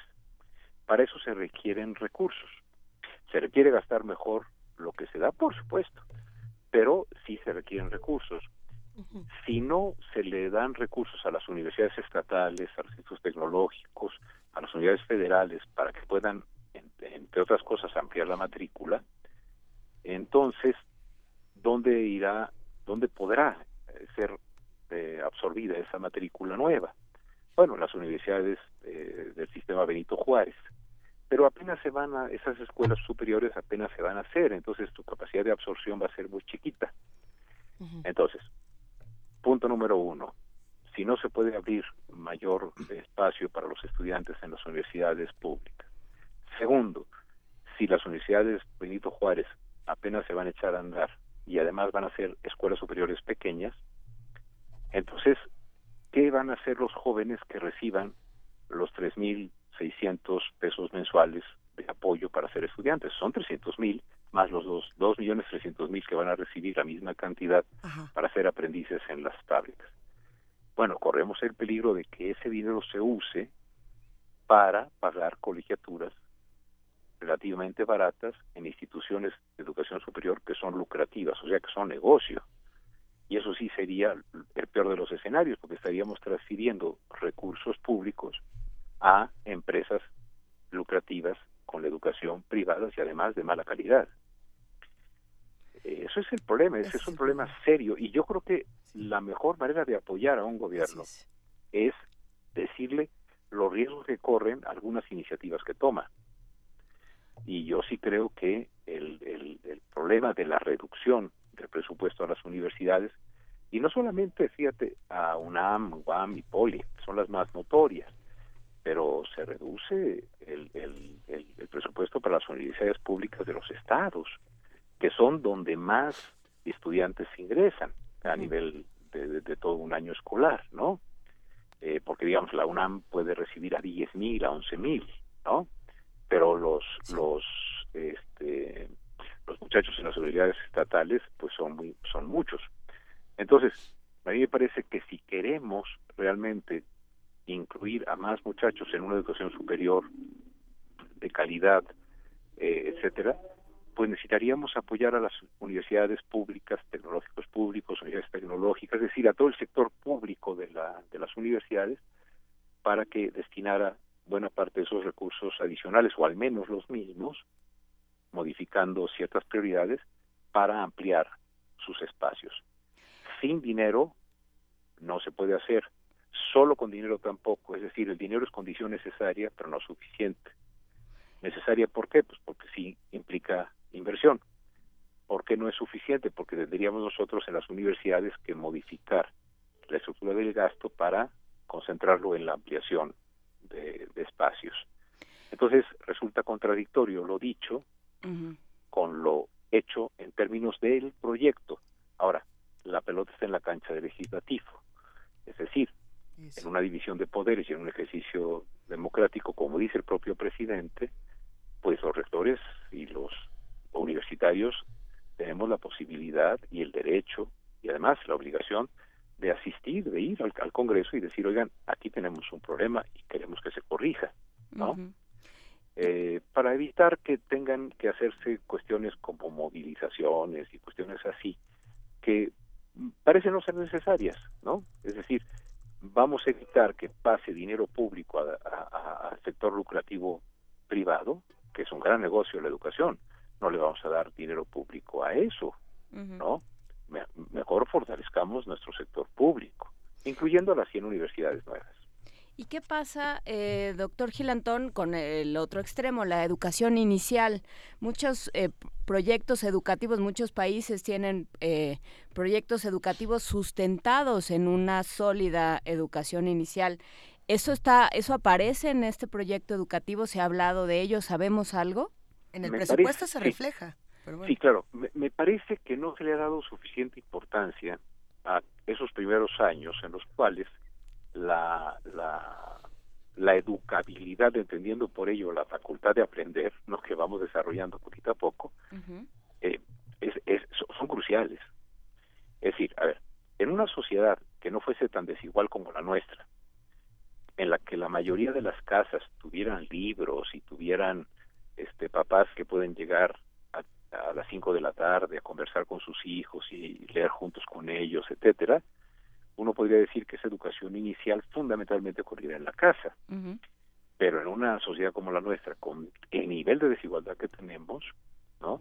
El Estado tiene que, eh, digamos, impulsar mucho espacios en los cuales esa, esa educación, esa, esa formación académica inicial que implica por un acceso rápido a la lectura, a, la, a, a escuchar cuentos, a escuchar historias, a, A reflexionar sobre a, ellos. a reflexionar sobre cuestiones, a dibujar, a bailar. ¿Sí, sí, sí me explico? Esas cuestiones eh, eh, creo que tenemos que darles mucho más importancia que la que estamos dando. En, en, en realidad, nosotros tenemos ahora obligatorios tres años de preescolar, pero estamos pudiendo cubrir más o menos el último, el previo a la primaria, eh, y mucho menos el, el, el- el anterior y casi nada el, el- el primero, ¿no? Que ocurriría a los tres años. Y de los tres años para abajo, híjole, ahí sí necesitamos darle toda su importancia. Hasta donde yo alcanzo a ver en el presupuesto, tampoco se ha prestado atención a esto de la manera suficiente. Y también hay que entender que, a ver, si no, si no se van a subir impuestos, si no se va a contratar más deuda, pues la cobija quedó del mismo tamaño. Y pues mm, hay programas que jalan y entonces cobijan, ¿no? Como dice el refrán, no jales que descobijas. Entonces, eh, es, es, es una cuestión de arte política la que creo requiere esta situación que estamos viviendo. Es decir, vamos a tratar de, con lo que hay, no castigar justo a las mejores opciones que tenemos como son la educación superior, la educación inicial, por ejemplo, que no caiga el dinero eh, de inversión en las normales, porque si queremos una reforma educativa tenemos que mejorar mucho la preparación de los futuros maestros y maestras del país. Entonces, no se puede pensar en una reforma educativa que se finque en la, en la acción de los profesores como promotores de la reforma si reducimos el dinero que se destina a las normales. A su vez, tampoco podemos dejar que las normales o las instituciones de educación superior sigan teniendo eh, quizás estructuras de gasto que no son las más adecuadas. Pero, pero ¿por qué no proponemos en 2018 dejar las cosas en los términos en que estaban, más de inflación, y pidamos para 2019 que ante la ante la opinión pública, el Congreso, la presidencia, etcétera, cada una de estas normales e instituciones de educación superior diga, nosotros podemos hacer estos ahorros de tal manera que con ello contribuimos a que otros programas sociales prosperen, ¿no? Pero cortar a rajatabla y, y además cortar eh, de una manera generalizada pasa por alto, por ejemplo, el hecho de que tenemos 10 o 11 universidades que no pudieron pagar la última quincena ni el aguinaldo en, en- en algunos estados, ¿no? Esa situación tiene que atenderse y después ya corregir lo que haya que corregir, ¿no? Creo que necesitamos un poquito más de paciencia y sobre todo dialogar con el Ejecutivo, dialogar con el Legislativo. Hoy el presidente dijo que se iba a reunir con los rectores para explicar Sí. las razones de su de sus de su propuesta de, de proyecto de, de egresos. Así es. Bueno, ahí tienen los rectores la oportunidad de eh, comprometerse con el gobierno en, en ciertos aspectos que son necesarios. Yo apostaría no tanto a la, a la al escándalo, ¿no? Más bien apostaría a que tenemos capacidad de hablar, de diferir. El propio presidente ha dicho que diferir no es un problema, sino que es una riqueza, que los rectores tienen todo el derecho a, a no estar conformes, etcétera. Bueno, ejercitamos la democracia. Una cosa que es muy interesante es que antes, ¿quién discutía el presupuesto de la federación? Seis o siete personas, supongo, y algo ahí en la Cámara, ¿no? Y ahora el presupuesto es un tema de, de la opinión pública. todos. Enhorabuena. Y que por primera vez cada quien empieza a defender su propia parcela, ¿no? Sí, y en ese sentido también, fíjate qué padre, defendemos nuestra parcela, pero tenemos que ser conscientes que hay otras, ¿no? Así es, sí, porque si yo quiero más para mí, tengo que tener la conciencia que le estoy quitando a, alguien es. más. Oye, doctor, pero fíjate, hay por lo menos cinco universidades, que ahorita lo mencionabas, que eh, están en una severa crisis económica. Yo ubico ahorita por lo menos la Autónoma de Querétaro, la Michoacana de San Nicolás de Hidalgo, La Veracruzana. la, la Universidad Veracruzana, si mal no recuerdo también la, la Juárez Autónoma de Tabasco, que no tienen justamente, como decías, para pagar ni siquiera la nómina de sus, de sus profesores, que cerraron eh, proyectos de investigación científica por falta de recursos y entonces les pinta un panorama muy desolador. Pero si a esto le sumamos, por ejemplo, la red de institutos tecnológicos de México, que es tiene una gran cantidad de planteles repartidos en todo el país y que tiene una matrícula impresionante, también van a sufrir los efectos de esto, pero también tienes los eh, sistemas de bachillerato. Estamos viendo la, a la Universidad Nacional, pero se nos olvida las preparatorias y los, los colegios eh, de ciencias y humanidades. Estamos viendo al Politécnico en general, pero se nos están olvidando los centros, los ESIT, ¿no? Es decir, también eh, la reducción al, al presupuesto de las universidades implica reducir presupuesto a aquellas que tienen también su sistema de bachillerato, ¿no? Y estás el CONALEP y entonces estás viendo las secundarias técnicas, las telesecundarias, y toda la educación pública puede tener un, efecto adverso con este asunto, ¿no? Sí, eh, es decir, el, el, el, el problema es complejo, eh, pero yo creo que no, no es un buen camino eh, cortar el presupuesto para luego pedir que sobre ese presupuesto cor- recortado se haga lo mismo, pero con menos recursos, cuando se podría dar un año con el presupuesto suficiente para que como resultado de su ejercicio y de su revisión eh, en, en la lógica de un, un proyecto de gobierno que se decanta por la igualdad y no por la competitividad, etcétera, eh, se pudieran hacer de mutuo propio y a través de un diálogo muy constructivo, pues los ajustes necesarios. Lo que suena, lo, lo, lo que lo que perturba un poco es que el, eh, como se dice, donde está tu tesoro está tu corazón, es decir, que el discurso sea tan favorable a, a mantener y, y hacer mejor la educación pública. Y sin embargo los recortes en educación pública tanto básica como superior sean tan no- tan, tan fuertes no porque ni siquiera se conserva lo que se tenía en 2018 Claro. sin la inflación sino que se va abajo en términos reales no no es eso creo el mejor signo. Y, y yo creo que, que eh, como decías muy bien tenemos secundaria, tenemos primarias, tenemos escuelas multigrado, tenemos un montón de escuelas que no se repararon con el sismo. Tenemos tenemos una una cantidad ingente de, de, de problemas que requieren dinero.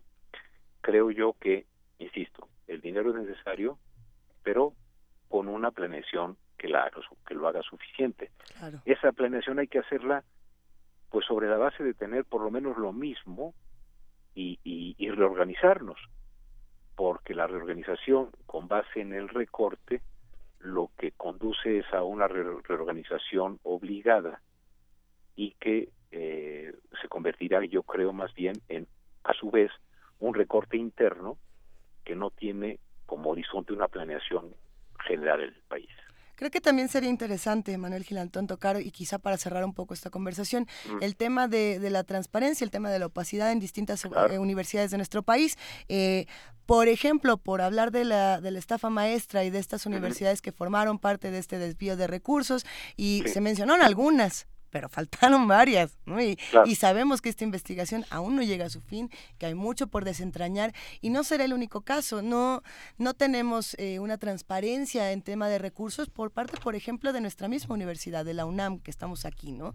Eh, muchos maestros eh, el día de ayer y antier comenzaron a subir sus sueldos para compartir más o menos cómo ganaban y el contraste era bárbaro. eh, maestros que ganaban mil pesos semanales, maestros que ganaban tres mil mensuales, eh, por hacer la misma labor de otros que ganan más de 50 mil pesos. Es que es impresionante. No estoy diciendo que todo, estoy hablando eh, en, en este tema de desigualdades dentro de las mismas universidades, de Claro. temas de opacidad graves, no solo de la UNAM, Sí, no, de y no muchas nada más en universidades. salarios, o sea, ahí muchas hay, cosas. hay una serie de gastos ocultos. Y- procedimientos no administrativos que encarecen además cualquier proceso. Es decir, la- Sí. la- no hay transparencia en las licitaciones, en las contrataciones en las universidades públicas, no hay como que de repente ciertos criterios que le puedan ayudar a, las, a, a cada comunidad universitaria, dependiendo su alma mater, para entender por qué no hay papel de baño en el baño. ¿No? Si tenemos, si tenemos 6 mil millones de pesos de presupuesto, ¿por qué no hay para papel de baño? Y si los docentes tienen coches último modelo, en fin, todo este tipo de cosas que entonces sí nos hacen dudar de la pertinencia de reajustar el gasto, no, no empezar por la disminución, exacto, empezar por, por transparentar, ¿no? Y aquí sí también tendría que haber un compromiso muy importante de el cuerpo de rectorías que integran la NUIES, la Asociación Nacional de Universidades e Instituciones de Educación Superior, que además la encabeza un cuestionadísimo académico que fue rector de la Universidad Autónoma de Chiapas, a quien acusan de desfalcar a la UNACH, ¿no? Eh, pues tenemos que empezar por, e- por esa parte, ¿no? No solamente patear el pesebre, sino llevar las, las suelas limpias antes de patear el pesebre. Sin duda. Y, y son dos temas generales, ¿no? El primero, la estafa maestra.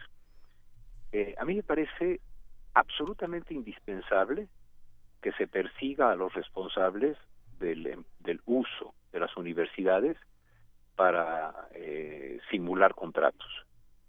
Pero no fueron las universidades las que son las que hicieron la estafa maestra, Eso es cierto. sino personas en las universidades que deben ir a la cárcel Eso es muy cierto. y junto con las dependencias del, del Ejecutivo pasado que usaron a ciertas personas de las universidades para camuflar contratos. Yo diría ahí, la, como dice el presidente, nadie por encima de la ley. En consecuencia, si queremos nosotros resolver la opacidad en ese nivel, en el de la estafa maestra, lo que necesitamos es localizar a las personas que hicieron esos acuerdos y con ellos, de veras, todo el peso de la ley, no en una lógica de venganza, en una lógica de justicia, justicia. porque se robaron dinero, eh, digamos, eh, y desviaron recursos públicos. Y en una lógica de no repetición, porque entonces, Así ¿qué, es. qué presupuesto discutes? Claro, entonces, pero, pero sí, lo que yo diría es, en la estafa maestra eh, no participaron las universidades, eh, digamos, ni los estudiantes, ni los profesores, etcétera, sino algunas personas y específicamente, creo, personas de las administraciones centrales. Yo creo que ahí lo que hay que hacer es ejercer la, la, la, la- la justicia. Con ello ganaríamos en esa parte de transparencia.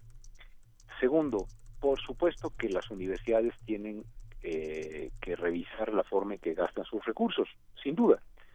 El, el problema es que tenemos que hacer, por ejemplo, visible el hecho de que tenemos al 70% a nivel nacional de profesores de tiempo parcial que son los que sostienen la licenciatura.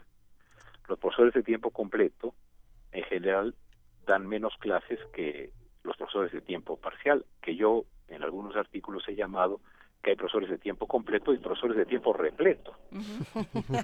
es decir, que dan 20, 25, 30 horas de clase y aún ahí juntan no lo suficiente para comer, no tienen sabático, no tienen prestaciones para hacer investigación, nada. Entonces es cierto, ustedes han tocado un punto fundamental en la UNAM, en la UAM, en, todos, en, la mayoría de las universidades del país. Tenemos una desigualdad interna que hay que revisar fuerte, ¿no? Eh, también tenemos eh, gastos superfluos que se pueden evitar. Lo que yo hacía un poquito de cuentas es que imaginemos que se que se disminuyen eh, a- a- gastos superfluos en las universidades. Yo creo que es correcto hacerlo, pero el monto de hacer eso es muchísimo menor, muchísimo menor al recorte que se propone. Entonces, como que eh, se pasó la mano en la tijera, ¿no? Es decir, si, si, si nosotros lo que quitamos es son, son los sueldos de sultanes que de repente tienen algunos funcionarios en las universidades, el monto a reducir es mucho menor que el que se hace. Por eso yo llamaría a una especie de compromiso, como dijo el presidente, por la calidad de la educación superior, que incluye la transparencia y la rendición de cuentas. Pero creo que debe empezar por establecer una mesa en la cual, junto con la NUYES, pero también los, los, los profesores y los estudiantes de las universidades, indiquen pues cómo gastar mejor y sobre todo, por ejemplo, el caso de los profesores de tiempo repleto es urgente. Son personas que están ganando muy poquito dinero con un esfuerzo enorme, pero además que no están teniendo ningún apoyo para, para mejorar su, su, su actividad en la, en la docencia y son realmente los que sostienen a la licenciatura. Cuando en un país tú descuidas la licenciatura, estás descuidando tu posgrado, porque la formación básica ocurre en la licenciatura. Claro. Entonces, sí tenemos profesores de tiempo completo que dan una clase cada visita de obispo. Eso no puede ser, ¿no? Y tenemos profesores que no dejan de dar clase, vamos, ni en Semana Santa, digamos, por decir una es. Eso no debe continuar. Ahí tenemos que hacer cuestiones que nos, nos hagan mejorar a todos.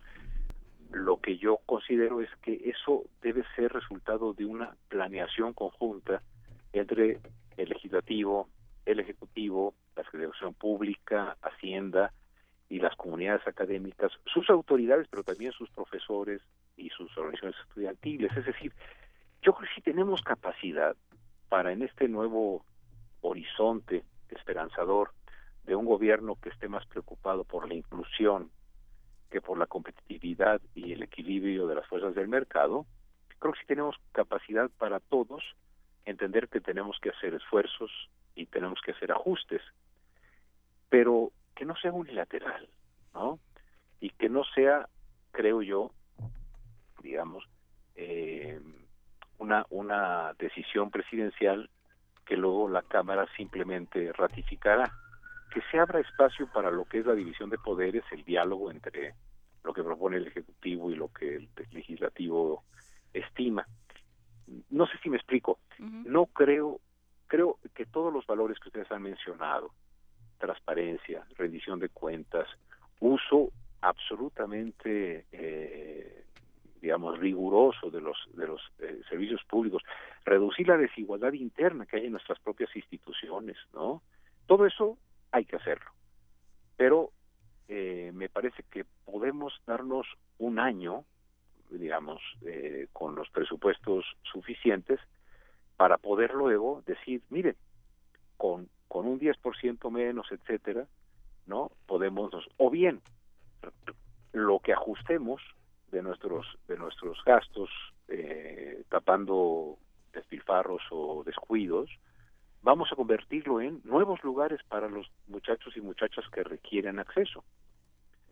Eso sería, a mi juicio, más productivo que hacer un recorte y hacer una acusación generalizada. Me ha preocupado mucho el hecho que se diga que las universidades son corruptas por la estafa maestra. Yo creo. No tienes razón, hay- las personas son corruptas, las. Hay- universidades no. Sí, porque la, la, la universidad es una es una eh, entidad muy compleja y es un digamos es un es un ente moral, ¿no? No, no es un ente físico. Cierto. Un- y entonces yo creo que ahí lo que ha faltado es, pues, justicia, averiguación, es decir, el Poder Judicial tiene que hacer también mejor su trabajo y, y, y, digamos, si la Auditoría Superior de la Federación encontró que se hicieron contratos que eran simulaciones y subro- eh, subcontrataciones en las cuales el dinero se desvió a campañas políticas, debe ir a la cárcel el funcionario de la dependencia gubernamental que lo hizo y las personas que dentro de la universidad lo permitieron. Pero no creo que eso se corrija haciendo que haya menos recursos para abrir lugares eh, y atender a la demanda. ¿Sí me explico? Queridísimo doctor Manuel Gilantón, el tiempo se nos viene literalmente encima y tenemos que terminar este programa. Muchísimas gracias por acompañarnos esta mañana.